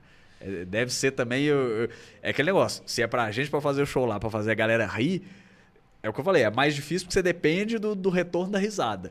Mas deve ser muito difícil também você chegar e você ver claramente que, tipo, não, não estão interessados nisso tá ali, aqui. Né? Não, é, é. não era pra eu estar aqui, é foda. Eu, Se eu fosse já... um show de, da Anitta, no mesmo lugar, e eu tivesse dando uma canja, cantando uma música do Djavan, todo mundo estaria linkado, Exatamente. antenado pro lugar. Vai na hora. Mas eu fui fazer um show autoral, mano. É. Num lugar onde eu nunca fui. Solo, com alguém que eles não conhecem. Tipo, é... Onde nem eles fazem ideia. Um cara que saiu de, de BH.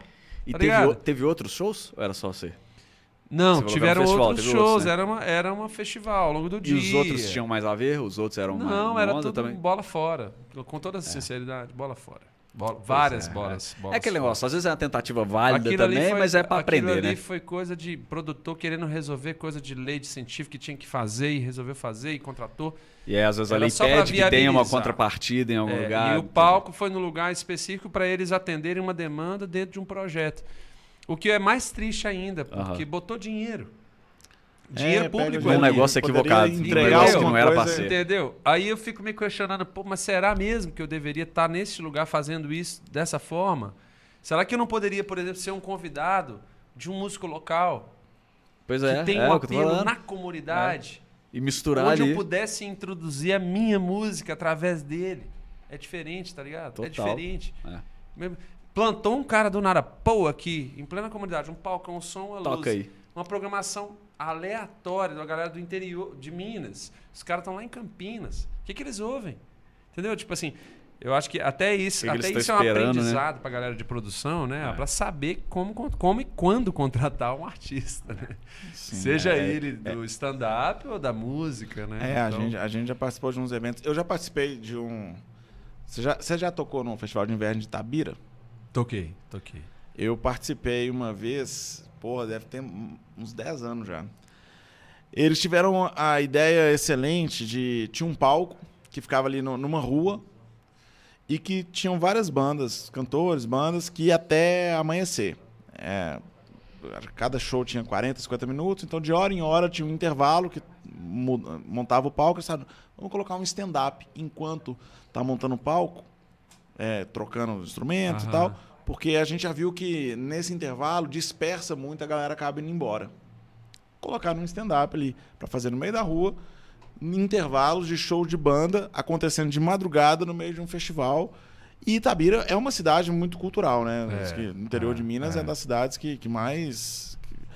Mas ainda assim era um festival na rua com bandas. E aí a gente entrava. De graça pra galera na rua, né? A gente entrava, tipo, era muito fora de contexto. E aí, galera, povo? É, é, a, é a, parte que entra o apresentador que, que a galera caga. Pode ser o Marcos Mion, tá rolando festival, o cara entra pra falar, é a parte que você vai comprar cerveja, que você vai conversar, que você vai no banheiro. Pô, a gente entra, Eu sei que esse, esse, dia foi um dia que eu quase apanhei, porque eu fazia um texto que eu falava de metaleiro, que eu zoava, falando de, de metaleiro, que eu tava andava muito de, com a galera do tava metal. Tava cheio de camisa né? preta. Não, tinha um cara, tinha um cara. E aí ele não tava prestando atenção. E eu tava falando de metaleiro. E aí a amiga dele cutucou ele e falou: oh, o cara tá falando de você. Tipo assim, oh. a, a descrição que eu tava fazendo parecia com ele. A menina zoou ele. Só que ele achou que eu estava realmente falando dele. Zombando, zombando ele. Ele, ele tava com um capacete de moto na mão, ele já foi para cima pra jogar no palco. Pá. E aí seguraram ele e tal. O cara ficou me ameaçando. O resto do show inteiro falando: Eu vou te quebrar quando você sair daí, não sei o que e tal. E eu fazendo Enquanto isso, você fazendo. as pessoas. Nessa hora já tava amanhecendo. Tinha, tipo. Puts. No início devia ter umas duas mil pessoas lá. Nessa hora tinha umas 50. Nossa. E aí ia vir uma última banda para tocar. A gente, eu fui sair, o cara tava me esperando lá e tal. Mas aí Mas o produtor apanhou. que contratou a gente, Itabira, uma cidade não é tão grande, né? Conhecia ele, eles tocaram ideia, ideia, o cara veio depois, oh, eu tava só brincando com você e tal. Tava porra nenhuma, Nossa. tava porra nenhuma. É, porque ali já tava de manhã também, já, já não tinha mais o Fear of the Dark, aí não podia deixar passar essa. Mas, mas é isso, tipo, é a ideia errada. Igual uma vez que me levaram fazer um show a vale. Você vai tomar aquela água ali? Você quer tomar? Se não for, manda aí. Eu, eu tô doido pra ir no banheiro de novo. Sim, aí óbvio, não sei se a gente encerra ou se eu saio aqui, porque... Conta hoje, a sua história e a gente vê. recorde, né? Hoje já... já eu nem vi a hora, gente. Mas eu fui fazer um show pra Vale. Era numa feira, um negócio gigante de logística, lá em São Paulo. Eles me levaram daqui pra São Paulo pra fazer um show. Quando eles vieram me contratar, eu falei, ó, show em feira, vocês vão ter um stand, vocês vão ter, tipo, um lugar fechado pra gente fazer. Então, anuncia. Então, o combinado era, eles iam ter um mini auditório no stand deles, que eles realmente tinham. Tinha um mini auditório. E eles iam anunciar que em tal horário vai ter um show de stand-up. Quando chegou lá, a pessoa que me contratou não era que tomava a decisão. Eles olharam e falaram, não, a gente quer que você faça aqui, ó, pra, pra atrair o público. Putz, Fala, o stand deles. As pessoas estão andando feira. na feira. Eu vou começar a fazer stand-up as pessoas que estão numa feira de logística. Elas não vieram aqui pensando, quero ver um humorista. Não, quero vieram, me divertir. Mas quero ter trabalhar. um bom momento. E aí, aí eu falo, oh, isso não vai funcionar. Não, a gente fez ano passado, deu certo. Eu falei, não, não, mas isso não vai dar certo. Não, vai lá, tal. Fiz. Tipo, a minha sorte é que um casal parou e assistiu o show inteiro. Eu fiz o show para esse casal. Hum. Duas pessoas. É o trem que a gente falou lá no começo. Né? E toda hora parava ah. alguém, prestava um pouquinho de atenção e saía tal. Porque eu fiz, sei lá, 50 minutos de stand-up no meio da feira com as pessoas andando. E aí, no final, eu fui conversar com eles e falei, gente, é, não tem condição. Eu, se não me engano, são dois dias. No segundo dia eu nem fiz. Foi alguma coisa assim. Sentido, eles, né? eles é. pagaram é. meu cachê, mas eu nem fiz. É. Porque não, não tinha motivo para fazer. E aí eu falei com eles, gente, eu falei com vocês que não dava, tinha que ser no auditório, marcar um horário e tal, anunciar avisar as pessoas que estiverem no stand, ó, oh, vem aqui mais tarde, vai ter parará. Dá uma preparada, Mesmo né? que tenham só é. essas, as mesmas duas pessoas, mas pelo menos ia ser melhor do que fazer ali com as pessoas é. andando, aquele coisa constrangedora de, nossa, que Completamente. Que é Completamente. E aí eu fui perguntar, não, mas, a gente fez ano passado, deu super certo, não entendi o que aconteceu. Eu falei, quem que vocês trouxeram ano passado? Ah, foi o Leandro Hassum.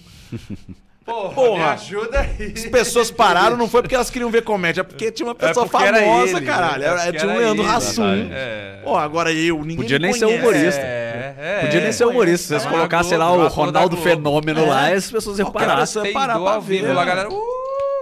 Porra, Agora, você, você ah, não, sentido. deu Falta muito certo, total. só que pra esse ano a gente não tem a mesma grana. Em vez de, de pagar 100 mil reais no Leandro Hassum, vamos pagar alguém que faz por mil. Tem um humorista ali que eu vi que é bom, que eu tinha feito um evento pra Vale aqui em Belo Horizonte, tinha sido muito bom. Aí a galera, pô, vamos levar ele, foi muito bom. Nossa, que perigo, aí não, bicho. Aí não, aí é, é outro. É... O evento que eu tinha feito pra eles aqui era num auditório, era um negócio todo. Focado, é, né, tipo... pra aquelas pessoas. O bom é que pelo menos você tinha feito o primeiro, tinha sido bom. Pelo é. menos eles viram, ok, é realmente o lugar que tá errado, é o esquema que tá errado. Porque tem cliente, eu fui fazer em São Paulo, final do ano passado, um ah, show. Eu vou no banheiro, vai lá. de novo. Que foi, Vocês estão conversando. Que foi um esquema parecido, sacou? Tava, eles estavam combinando. O combinado é que seria. Eles iam ter um evento lá o dia inteiro no auditório e tal, não sei o quê. Aí a gente falando, né? Produção falando com elas, falando, ó, é, o ideal é fazer no auditório e tal, não sei o quê. Ah, não, não. A gente quer fazer no restaurante, que o pessoal vai depois e tal, não sei o quê, para sair do, do auditório. E a gente falando, mas então, o restaurante não é um lugar adequado para um show de comédia. É. Tem gente que faz, tem bares que faz? Tem, mas não é um lugar adequado para isso. A pessoa, é a mesa, a mesa é grande, tem gente de costas, Comendo, tem gente de lado. Bebendo. A pessoa, você está é. apresentando aqui, a pessoa vai passar 40 minutos aqui, né, para a câmera me ver melhor. Você está apresentando aqui, a pessoa vai passar 40 minutos aqui, ó, assim, meio é. de lado. Tipo, não vai. Tipo, na hora que começar a incomodar, ela vai virar para cá, vai querer conversar, aí já distrai, já distrai, incomoda a outra mesa, coisa e tal. Explicamos tudo, não, a gente quer lá e tal, não sei o quê. Falei, então tá bom. Aí isso faz, mas é bom? Não é bom, sabe? É. Não foi. Tipo, foi que trem meio. Né, tem umas partes boas, mas umas partes meio mais ou menos. Aí você fala, a gente avisou, a é. gente falou. Mas na cabeça dessa pessoa, tipo, ela não vai entender. Não entende. Ela, ela não vai aceitar que, tipo assim, ah, ok, eu estava enganada e era melhor ter feito no lugar fechado. Provavelmente ela vai continuar pensando, tipo, não, não, esse ano nós vamos fazer de novo, vamos levar de novo no restaurante. O restaurante a galera quer beber, quer conversar, eles já estão em outra onda, eles já estão em outro em outro é. negócio. Se você, tem, se você não tem o auditório, beleza. Você faz dentro do que você tem. Se o evento todo fosse no restaurante, beleza. É. Mas se você tem a possibilidade de fazer no lugar certo, por que você vai fazer no lugar errado? Exatamente. É, é, é muito não acreditar nos outros. É. Porra, tem 11 anos de comédia. Não é possível que a pessoa não acha que ela sabe mais de como fazer um show do que eu, sacou? Ah. A pessoa não acredita, tá bom. É o mesmo lance dos festivais, né? Porque você tem um apresentador, já, eh, já, eu já vi várias situações no próprio Conexão, com apresentadores diferentes, que mesmo eles estando, eles, eles estando ali para apresentar o festival, nos intervalos que os shows acabam, o público está numa pira. Caga. A energia é. fritando na música. Vem uma pessoa, eu vou aqui falar com vocês, parará, parará, começa Ninguém a falar algo Ninguém do patrocínio, ouvir. do não sei o quê, da regra, do segurança, do festival, entra, sai, não sei o quê as pessoas, quando estão motivadas pelo entretenimento, qualquer coisa que passa no meio do caminho, se não souber é um ligar, problema. É. é problema. É, vira, um, vira, um, quebra-mola, é. entendeu? É, vira um incômodo, né? É, tipo, ela não eu quer já ouvi várias pessoas torcendo o nariz para apresentadores que eu são pessoas que eu conheço, que eu admiro, que acho foda. Mas assim, torcer o nariz por quê? Porque tá no festival de música, quer ouvir música. É. Não quer ouvir conversa. Ah, o recado cara, patrocinador. Não mas, é, mas é patrocinador. Cara, peguei, é. Eu peguei o assunto pelo Isso meio é aqui, mas eu preciso contar um Eu caso. já vi isso acontecendo, é pai. Não, todo festival é que eu já fui, essa conexão que você tá citando, que era o Telemix celular antes, depois virou da Vivo. É. Fui acho que em todos, bobear, e sempre, tipo, pra mim, sempre foi um e incômodo. E aí, galera, que maravilha, o show foi bom. Tipo assim, a galera Ninguém tá, nem responde. A galera tá extasiada com o show ainda. Cara, isso, isso aí é o... Cara, não tá prestando atenção no apresentador, velho. O, o paralelo disso aí que eu acho perfeito é quando o músico tá tocando e, e é um músico desconhecido, né, Vixe. né? No show. A última, hein, e você. E ele para, tipo, no final de uma música para dar, por exemplo, o Instagram dele. Ou para falar alguma coisa, para uhum. comentar alguma coisa. A galera está cagando, ninguém tá prestando atenção. Porque quando o cara tá tocando, principalmente quando é música conhecida, a pessoa sabe. A, é, é o trem que a gente fala muito quando o som tá ruim. Tipo, se o, se o som do lugar é ruim, mas tá tocando uma música, você consegue entender por quê? Porque você já sabe o que, que ele vai dizer. É. Você já sabe o que, que é aquela música. Quando você vai é. falar, se o som tá ruim, tá uma bosta. ninguém vai entender. E aí o cara às vezes tá cantando, a galera tá ali, tá ouvindo a música, mas meio esse show que tá todo mundo cagando, um ou outro ali que sabe como tá é que é bater rolê, palma, né? mas, mas ninguém tá nem aí. Aí o cara para e fala, ah, galera, inclusive, quem quiser seguir aí, arroba Rodrigo Fernandes, pode ir lá no Instagram. Tipo, a galera não tá prestando atenção, a galera não tá ouvindo, ninguém tá ouvindo. É, às vezes tem dois Ninguém tá tirando o Instagram e falando, ah, deixa, eu, deixa eu ver é, aqui. Tipo, é. é. É muito eu... melhor quando a galera Acho faz. Que eu vou até no banheiro aqui. Se quiser, fica vai lá. sério. Aqui, ó. Aí pode ir. A gente vai. Direita aí até o fundo. Sai pra direita aí. Teve uma. Eu não sei se eu, eu, eu acho bom quando a galera coloca, tipo, um negócio. Sacou? Tipo, o povo faz muito isso em bateria de banda, que já coloca o nome da banda no, no negócio. Tem uns caras que às vezes colocam, tipo, pega um, faz um totem, qualquer coisa ali e coloca, tipo, e deixa no palco. Porque aí beleza, uhum. quem, gost, quem tá gostando vai ver, ah, fulano, deixa eu seguir aqui, sacou? Porque quando ele fala Sim. no meio do show, o povo caga pra isso. Não, mas teve uma época, você sabe, eu tinha um programa de rádio na Mix FM, Café eu Comédia. É, o que aconteceu? A Mix, ela veio para o Brasil, é, veio para Belo Horizonte, é uma rádio que é muito grande em outros lugares do Brasil. Hum. E ela veio e não funcionou em Belo Horizonte. Eles estavam para fechar e pensaram, como última cartada, pô, vamos tentar pôr um programa local, porque eles só transmitiam rede. Uhum. Então não tinha um programa legal. As pessoas não se identificavam muito com a rádio por isso, não, não tinha galera daqui. Era todo muito genérico. É. E aí colocaram um programa local, que foi o Café Comédia. Sim. Ele deu certo em certo ponto, assim, tipo, em termos de audiência, durante, comparando com a Mix, ele, ele era um, um pico de audiência ali. Comparando mas, com o que tinha antes no horário. Mas né? não, não chegou a falar, vamos manter a rádio aqui. Durou um ano e pouco só. É, se, a, se, a, rádio tem zero de audiência, dá 0,1 já é um é, pico de audiência, é né? Então... coisa. Só que nessa época, a Mix trouxe é, para fazer um show aqui o Capital Inicial. E era um show de graça na Praça da Estação. E aí eles pensaram: Poxa, Nossa, estamos fazendo um grande evento. já vamos valorizar o único Caramba. programa local que a gente tem. Vamos colocar os meninos para fazer um stand-up na abertura do show do Capital Inicial, de graça na Praça da Estação. E aí, cara, subimos eu, eu, triste, eu, eu Edgar, triste. Paloma e Gabriel no palco. Antes Logo de antes começar show. o show. Depois também não seria bom, né? Ah, antes ali a gente trocou uma ideia com a galera do Capital e tal, foi legal. Uhum. Aí subimos no palco. O show já estava atrasado. A galera estava ali no sol, porque era durante o dia, na Praça da Estação. E a gente começou. Tô contando para ele uma vez que eu fui. Eu, eu, tinha um programa na Mix FM. Uhum. Eles trouxeram o Capital Inicial para fazer um show de graça na Praça da Estação e colocaram a gente para abrir o show, fazendo stand-up. Aí o show era de dia, era um domingo de dia. sol. Um sol rachando. O show já estava atrasado. E aí a gente entra no palco para fazer stand-up. Foi a única vez que eu vi um stand-up ser vaiado. Eu não cheguei a fazer, porque os meninos começaram, eu ia entrar Certamente depois. Isso aqui já foi mais engraçado do que qualquer coisa que vocês falaram lá. Não, não tem como. A galera começou a fazer, começou uma, uma vaia, e aí a Paloma, que, que, que é, é, mais popular, tá? ela pegou o microfone para tentar salvar e a galera continuava vaiando e tal. Falei, gente, Puts. não tem a menor condição da gente continuar, vamos sair fora. Não eu fiquei falando, vamos sair é. fora, não tem por que continuar. Caralho. Tem que chamar o capital. A galera começou a ameaçar jogar coisa no palco, Caralho. porque eles estavam ali no sol, a galera espremida, e que foi lá para ver o capital. show, é. não, não era a gente. Nossa, que ideia, que ideia. Esse, esse... Vira e mexe perguntam qual foi o pior show que eu já fiz. E eu nunca lembro desse. Mas é porque esse é um show que eu nem cheguei a fazer de tão ah, ruim você nem foi. chegou a, Bicho, a entrar, né? Não dá, Brown não tinha condição. Tomou a chuva Rock de latinha Sim, no Rock, Rock Rio. Rio. Sacou? E ele nem tava contando e, piada. E ele já era um cara. E era pra ser o show dele, é. Tá ligado? O cara tomou latinha. Quem somos nós é. numa situação tem, dessa? Tem uma, Mas também ele provocou a plateia. Assim, né? Na hora que ele tomou a primeira, ele falou. Ah, Bebeu água, não. Não, ele falou, tá com sede? Não, é que ele falou alguma coisa tipo, ah, isso não me atinge, não é, sei o quê e tal. Aí a galera, não a atinge. Galera, então vamos ver se não atinge mesmo.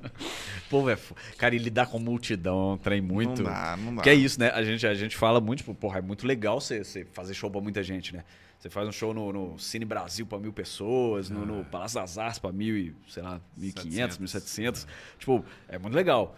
Quando dá certo. É. Quando dá errado também é um trem. Tem, tem um, um, clássico aí de um show do Bill Burr, comediante americano, se não me engano, que ele foi fazendo um negócio no esquema desse. Festival de música e tal, a galera tava cagando. E acho que ele tinha que fazer, se não me engano, 20 minutos. E aí acho que ele começou a fazer, começou a apresentar, e a galera tava, tipo, cagando pra ele, conversando. Tinha umas. Dá pra ouvir umas risadas no vídeo, porque provavelmente a galera da frente ele tava prestando atenção e tal, mas a maioria cagando. E aí não sei se a galera começou a vaiar ou alguma coisa assim, ou, ou xingar, qualquer coisa assim.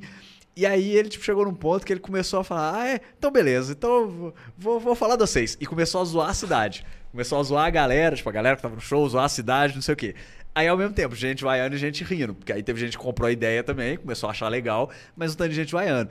E aí parece que, tipo assim, parece que o povo tava, tipo, sei lá, empresário dele ou a galera da produção falando, tipo assim, não, não, termina, termina. Então você falou: não, vocês me contrataram para fazer 20 minutos, eu vou ficar 20 minutos. Vocês estão vaiando, vocês vão aguentar mais 15 minutos isso aqui. E aí ele começa a fazer e falando: ainda faltam 10 minutos. E fazendo, zoando, escrotizando, não sei o quê. Ainda faltam 5 minutos. E foi. E acabou que, tipo, você acabou que virou um negócio muito legal. Pelo menos assistindo, tipo, depois no YouTube, eu achei muito bom. pra gente que tá de fora. É. Pra gente que tá de fora é ótimo. Eu imagino, tipo, dá pra ouvir umas risadas. Então eu imagino que a galera que tava curtindo, curtiu muito.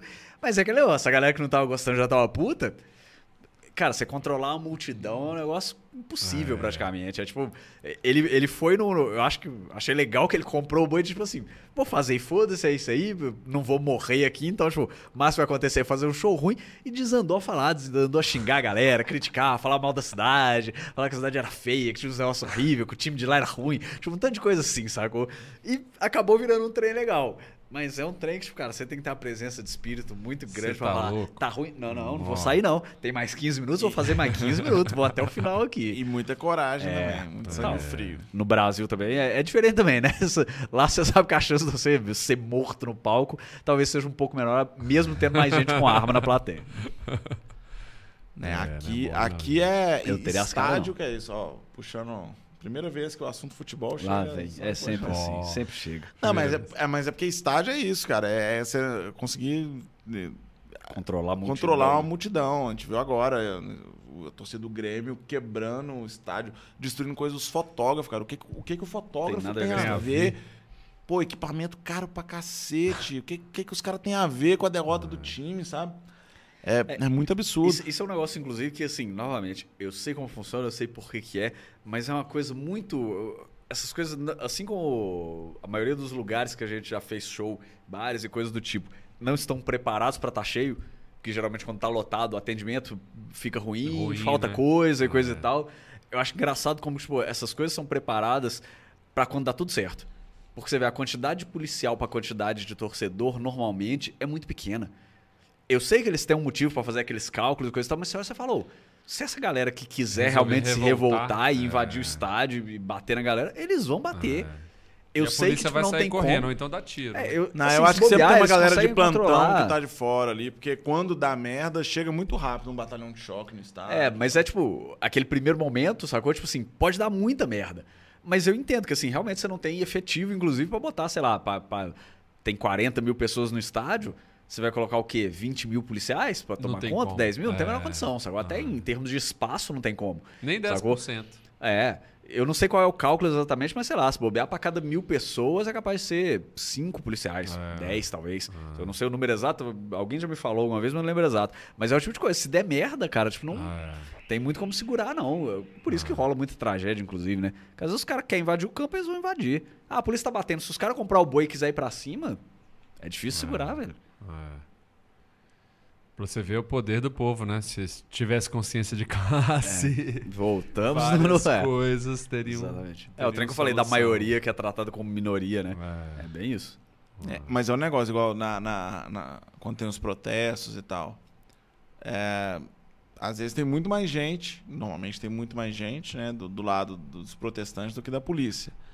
Mas quem está disposto a estar ali naquela linha de frente, porque quem É vai, quem vai s- Se fuder, tomar a porrada, É. quem vai morrer, se tiver que morrer alguém, vai ser quem tá ali, né? É, Aí já não é tanta gente assim disposta. é. É, porque também porque a polícia tá armada, né? É, Sim, muito pois difícil- é, não. eu tô difícil falando isso, mas eu, eu é. não tô disposto. Eu sou Se, for- pra se caramba, fosse né? na mão já seria difícil. Os caras estão armados, você não tá, você vai, peitar. Fala, não, não, eu quero protestar, mas eu volto outro dia, Peito não tem problema aberto não. é é. foda, eu né? vou, eu vou entrar no Twitter lá e dou uma reclamada. Tá? é foda, cara. É, é um trem. Quando você vê essa eh, coisas históricas, principalmente, que a galera tipo, foi pra cima e foi brigar de verdade pelos negócios, você fala, é, o povo é corajoso mesmo, porque né, É. não é uma decisão fácil de se Eu tomar, vi não. o Você- filme do Marighella ontem. Ah, não vi ainda, Estreou querendo nos ver. cinemas, né? Finalmente. E, cara, finalmente, depois de dois anos de. de, de Sendo barrado, né? é, de, de, de. Qual é a palavra agora? Boicote. Não, é, boicote também, né? Censura, né? É. A palavra censura me fugiu aqui, mas depois de quase dois anos de censura do filme, por causa do Ministério da Cultura, né? Do, do, do Bolsonaro, o, o, o filme foi liberado. E os caras faziam luta armada, um grupo pequeno, né? Tipo assim, defendendo os ideais, na época um golpe militar, o, a comunicação toda fechada, né? Eles, não, eles tinham controle de tudo e ameaçavam não, com o poder Uhum. militar, né? Então calaram a imprensa. Então os órgãos que, que falaram ou que expuseram a verdade foram é, duramente Atacado. combatidos, né? Então é, mostra o nascimento de uma espécie de guerrilha diante de um Brasil completamente à mercê, assim, né? nas mãos dos militares naquela época. E assim, isso mesmo depois de muitas mortes e tudo mais. Então, a história do Brasil é muito louca, né? Assim, levando em consideração esse poder de, de, de força, né? Essa, essa coisa da, do militarismo e da ideia de segurança que naturalmente incrimina o negro, né? Os povos periféricos. Então, a gente vive uma, uma coisa recorrente aí de, de, de como é que eu falo? É... é a frase clássica que a história se repete, né? É, agora um sobre ciclo... farsa, né? Assim, o, é, o, golpe de 65 agora sobre farsa, depois de derrubar a Dilma, é, com a justificativa de que tinha crimes, né? Enfim. E depois é absolvido. É, e depois foi absolvida rapidamente, né? É uma coisa é, muito e, engraçada. E é, e é foda assim. porque ao mesmo tempo... Aí entrou o um novo sistema, que era o tema, que era o vice, eu, ficou aquela coisa. Eu costumo chamar de golpe, é um golpe legítimo. Porque ao mesmo tempo que é um golpe, seguiu o que a lei determinava. Então, tipo, porque em nenhum momento, acho que em nenhum momento do processo de impeachment existe um momento em que juridicamente é analisado o mérito da questão. Se foi crime ou não, por exemplo. Acho, tipo assim, pelo que eu me lembro, a participação do STF, acho que do presidente, não sei, do STF, é, tipo, simplesmente ver se eles estão seguindo o rito. Se eles estão seguindo, tipo, os passos que precisa. Ah, precisa, sei lá, da, da denúncia chegar não sei o quê, ser aceita pela coisa, ir pro Senado, uh, ter maioria no Senado. Tipo, acho que tem os passos que precisa seguir. Acho que o STF só, só confere isso. Agora, tipo assim, vocês estão seguindo? Ah, fez tal coisa? Fez. Ah, fez não sei o quê? Fez. Ah, então beleza. É. Só que, tipo, se tá comprovado, se não tá crime, Mas se tem, se não tem, coisa a e tal. A tal da pedalada fiscal era um tipo de ajuste para não estourar o teto dos gastos. E aí vários presidentes fizeram a mesma coisa. Inclusive é. o Temer depois que entrou Exatamente. no Dilma. e fala, não tem o impeachment dele. Por quê? Impeachment? Não, na época que a Dilma foi impeachmentada. É porque serviu para ela. Era um negócio planejado para ela. É. Que era para ela sair. Dos 27, é uma parada totalmente misógina, dos 27 né? governadores, se não me engano, acho que 26 seriam impeachmentados. Na mesma época da Dilma, se, se seguisse o mesmo critério. Ou seja, não foi justo, né? É. Claro, mas é isso, mas, só, só mas é isso. isso já a, dá pra saber. É, a lei permite, sacou? Aí você olha e fala, Quanto mais a lei permite. Passa, mais claro fica, né? Que foi, ah. no, que não foi justo. Né? Ah, cara, é, é, é até triste. Né, não que fosse um governo maravilhoso, ninguém tá dizendo não, isso, mas não mesmo. Mas não. depois a gente descobre, eu lembro do Temer falando, vocês vão sentir saudade de mim, e eu rindo, falando, parece e tal, e hoje em dia eu penso, porra, o Temer até que não era tão ruim não. Até que, até que, né, até que passava as reformas e tal, não sei o quê, mas pelo não, menos não deixava você... a galera morrendo de de, de coisa incentivando a morrer. A gasolina 2,80, os caminhoneiros param no Brasil é. inteiro. A gasolina tá 7. É. Até hoje não, não, teve nenhuma manifestação. Por que será? A galera tá de boa. Tá ah, hoje em dia você vai falar, o povo fala, não, trabalha para pagar a gasolina mesmo. É, isso aí. Então, tá Vive para pagar a gasolina. Quem diria que a gente sentiria saudade de 2015, onde o governo, o presidente do Brasil era o Temer, onde o Cruzeiro estava em 15º lugar no Campeonato 15? Brasileiro da Série A. A Dilma saiu 16, não? Oi? Foi 15? Oi? O tema já estava em 15? Ah, pra já piada não faz diferença não, era só uma piada. Okay. tá tudo bem. Mas é, é, é, foda quando você vê tudo que mudou e a galera... Eu lembro do... O povo tem um, um tweet clássico, a galera de tempo em tempo recupera de um cara falando, não, porque se o PT chegar ao governo, anota aí, a gasolina vai chegar não sei quantos, não sei o que e tal, uns trem assim. E aí você olha hoje, você compara os números de tudo, você fala, é, realmente, né? O Paulo Guedes falando, se a gente fizer muita, muita besteira, o dólar chega a 5. É, eles não uhum. fizeram, né? Chegou a 6, vai ver a lógica dele é essa, né? Mas foi 2015, sim, que o Temer foi? entrou. Foi, a... Já tinha sido 16. Ah, não, não, é, não, não é, é porque a eleição 16. foi 2014. É, é, Foi, foi um ano depois, mas eu tava na cabeça que, que ela tinha entrado em 2014. Ah, a eleição de 2014, ela... ela... Ficou 15, acho que foi até se bobear foi quase dois anos o governo do Temer, dois, 2018. É. Deve ter entrado para 16 para 17. É, 16. É, 15, 16. É, cara, é. Triste. Mas vale, o Cruzeiro estava em 15 lugar, do mesmo jeito. Né? Já, já era melhor do que nada. Percebemos que tem um atleticano feliz aqui com a nossa tragédia, né? Claro. Na verdade, não, ele é cruzeirense não, eu, e, ah, eu, e eu não me importo. É, ele tá, na verdade, comemorando. Eu falta da época que o Cruzeiro estava em 15 lugar na, na, na primeira divisão. É. E na época eu achava uma merda. E hoje eu penso, porra, a gente era feliz e não é sabia. Foda, Saudades 2015, né, Berg? Mas eu não, eu assisto, acompanho futebol, jogo, mas não consigo torcer, não. Você Acho... gosta de futebol? Eu sou cruzeirense, tá louco? Isso não responde a pergunta. ainda mais hoje em dia, isso não, se, não se responde. Se ele fala isso com orgulho ainda, provavelmente não gosta tanto. É. Não gosta de futebol, claro que gosta. Sou cruzeirense, tá louco? É claro que eu não Sofrendo esse tanto, eu gostar. Sofrendo. Cara, sofrendo esse tanto que nós estamos sofrendo, não é possível. É, não, e a gente pegou a pior época da história do mundo da nossa geração, né? Os dois anos mais complicados. Que já tava ruim é. pra ainda ficar. Que já tava ruim. Aí, pra quem é brasileiro, porra, tá muito pior. Agora, pra quem é cruzeirense. Nossa Esses senhora. dois anos é, foram. Dos piores ah, da pra, história. Para né? lembrar mesmo. É. Porque, porque o atleticano, por exemplo, é, é, tá passando pelas mesmas merda, merda que a gente. Mas ele tem uma alegria. Tá na Série A, né? Ah, não, porque tem tá chance de ganhar alguma coisa. Agora tá disputando alguma coisa. É. Eles estão. Ah, ao mesmo tempo também o Cruzeiro dá sorte, né? Porque é aquele negócio, o Atlético não é melhor, como sempre, né? Sorte Atlético, na Série B não é possível. Mais ou menos que pensa, o Atlético já tá fora da Libertadores. Ah. Que ele poderia ganhar e poderia ganhar o Mundial, que é um título que o Cruzeiro não tem. Essa chance já não. Esse ano, pelo menos, já não acontece. Então, tipo assim, ele pode ganhar a segunda Copa do Brasil, o Cruzeiro tem mais. Ah, ele pode ganhar o segundo brasileiro, o Cruzeiro tem mais. Então, tipo, vai ser um ano ruim, claro, mesmo se não ganhar já vai ser ruim, mas poderia ser muito pior. Então, tipo, mesmo num ano muito ruim, é igual quando ele ganhou a primeira Libertadores, foi isso, né? Ganhou a primeira Libertadores, o Cruzeiro foi lá campeão brasileiro e ele perde do Raja. Você fala, porra, cara, deve ser muito ruim. Mas eu tô realmente preocupado porque o Cruzeiro ele tá a ponto de fechar as portas, né? É isso, e eu fico é preocupado porque a gente sempre cresceu, tipo, zoando o Atlético e tal. Empresa. Que a gente é o. É, sempre foi Foda. o maior de Minas e tal. E, e, eu fico pensando, porque assim, o Cruzeiro, ele ganhou, ele tem duas Libertadores, seis Copas do Brasil, quatro brasileiros. Desses títulos ele tem 12. O, o Atlético tem três em 113 anos. Vamos supor que ele vai ganhar.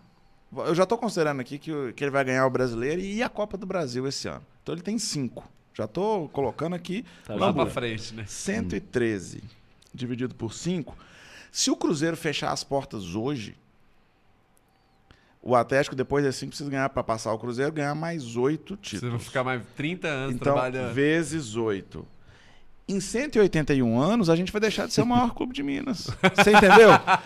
Como que eu vou dormir com uma preocupação dessa? Não, e o pior, porque a partir do momento que não existe o Cruzeiro, pode ser que o Atlético melhore a média dele. Vamos supor que ele dobre a média.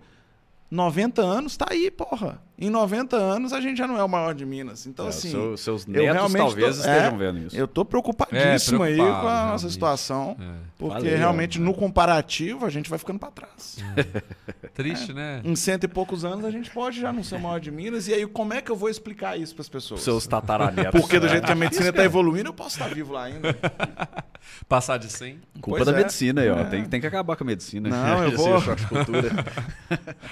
É por isso que eu vou comer todas as pizzas que estão ali.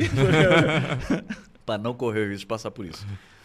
Falar em pizza, a gente vai comer a pizza. Vai. Oba! Vai. Vamos, inclusive, acho que a gente pode encerrar, acho inclusive, é. pra, pra gente comer. É, inclusive, pra gente precisa liberar aqui o seu Iraê, aqui, que ele já tá ali, tem uma hora que ele já tá. Gente, já não tinha que ter acabado. Já tá gravando ainda? Nem sei. Tá? Tá gravando? É, é, isso, né? A gente vai falando acreditando que ainda tá no ar. Tem isso também. Se algum é. dia eles cortarem. Não, se tem alguém assistindo. Não era uma live? Se tem alguém assistindo, é, a gente ah, sabe. Mas se cortar a transmissão, ah, a gente não sabe. Ah, tá. A gente não tá vendo. É, acreditar que eu tô falando aqui que as pessoas estão vendo ainda. Vocês vão nesse tempo. Qual que é o tempo, normalmente? Normalmente é de uma hora e meia, duas horas. Eu hoje já deu três. É, três? Caralho. Rapaz. Não, e a gente vindo pra cá, porque assim, até hoje, todos os podcasts, eram as pessoas, o convidado era alguém que eu já conhecia. Que a gente conhece. Muita ah. gente da comédia, o ah. Carlos Nunes, que é ator, você deve conhecer. E hoje tá vendo, eu falei, pô, hoje eu tô com medo do, do, do papo lá não render. Tô com medo do papo não render, porque eu não, não conheço, nunca conversei com ele. Aí o Costa falou, não, ele é muito de boa, você vai ver. Eu, eu até falei com o Beck, eu falei, não, um exemplo pra você saber que vai ser de boa foi que ontem eu mandei mensagem pra ele falando, ah, é, rola uma pizza lá também e tal, você quer escolher algum sabor? Aí o Pedro me respondeu, é, não, calabresa não calabresa. tem erro, foi isso, é. foi? Calabresa não tem erro. e na sequência ele falou, daria um ótimo nome de banda. Eu falei, ok, o programa vai ser calabresa tranquilo, vai ser de boa, que eu sei que rende. É. Yeah. Sei que você rende. E eu achei engraçado que o Costório tem uma frase clássica que quando a gente ia pedir porção, a gente tava no bar... Falava, não, vamos pedir o quê? Aí ele sempre falava, ah, pede o lombo, que o lombo é garantido. Aí eu falei, porra, imagina um festival com a banda principal é Calabresa, não tem erro, com a abertura do lombo é garantido. e é com essa coisa maravilhosa que a gente. Ah, hoje é dia, eu sei que encerra, né? Foi mal. Hoje não, é dia do Berg. Não, vai lá, vai lá, faz questão. Agora eu não quero mais. então, bom, quero não. Quero saber se o Pedro quer deixar algum recado final aí. Ah, verdade. Ué, divulgar gente, um suposto disco que é, talvez que exista, não sei. É, então houve o boato, tem um disco, um disco para lançar. Eu vou até dezembro a gente solta dois singles. Ano que vem tem um disco inteiro novo, que é um projeto sobre a obra do Drummond. Um, um disco de poemas musicados, né? Uma ideia antiga, mas aí vai voltar a tocar agora. em Itabira.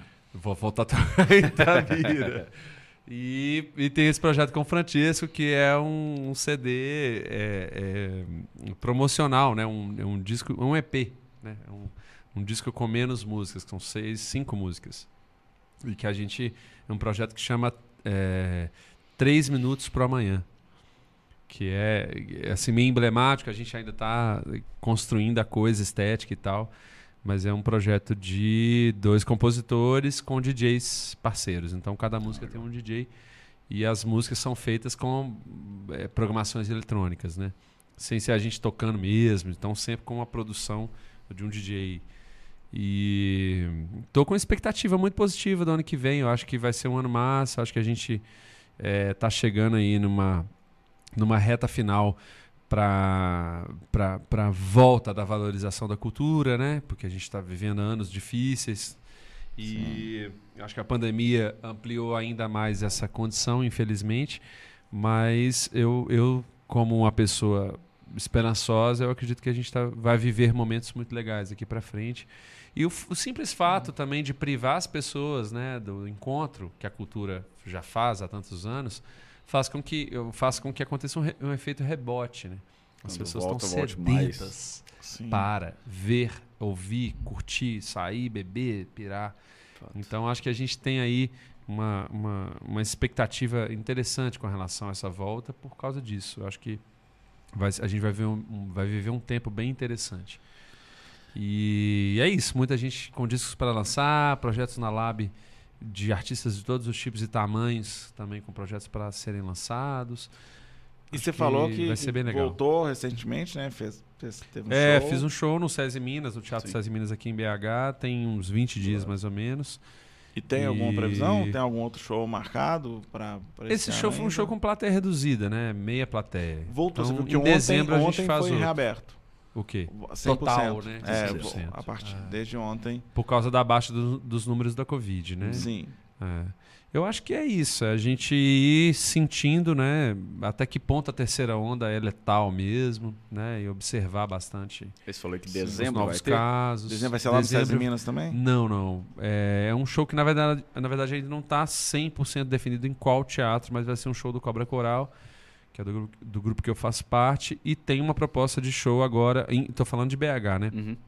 Agora em novembro também, para uma casa de show que está reestruturando a programação, então é possível que aconteça um show com banda. Ah, Mas é, o, o, show no teatro foi um convite do SESI, né? Para que, que as pessoas soubessem que os teatros Voltou estão reabertos, né? Uhum. Que a prefeitura estabeleceu lá um limite de 50% de ocupação do teatro naquela época, foi no início de setembro.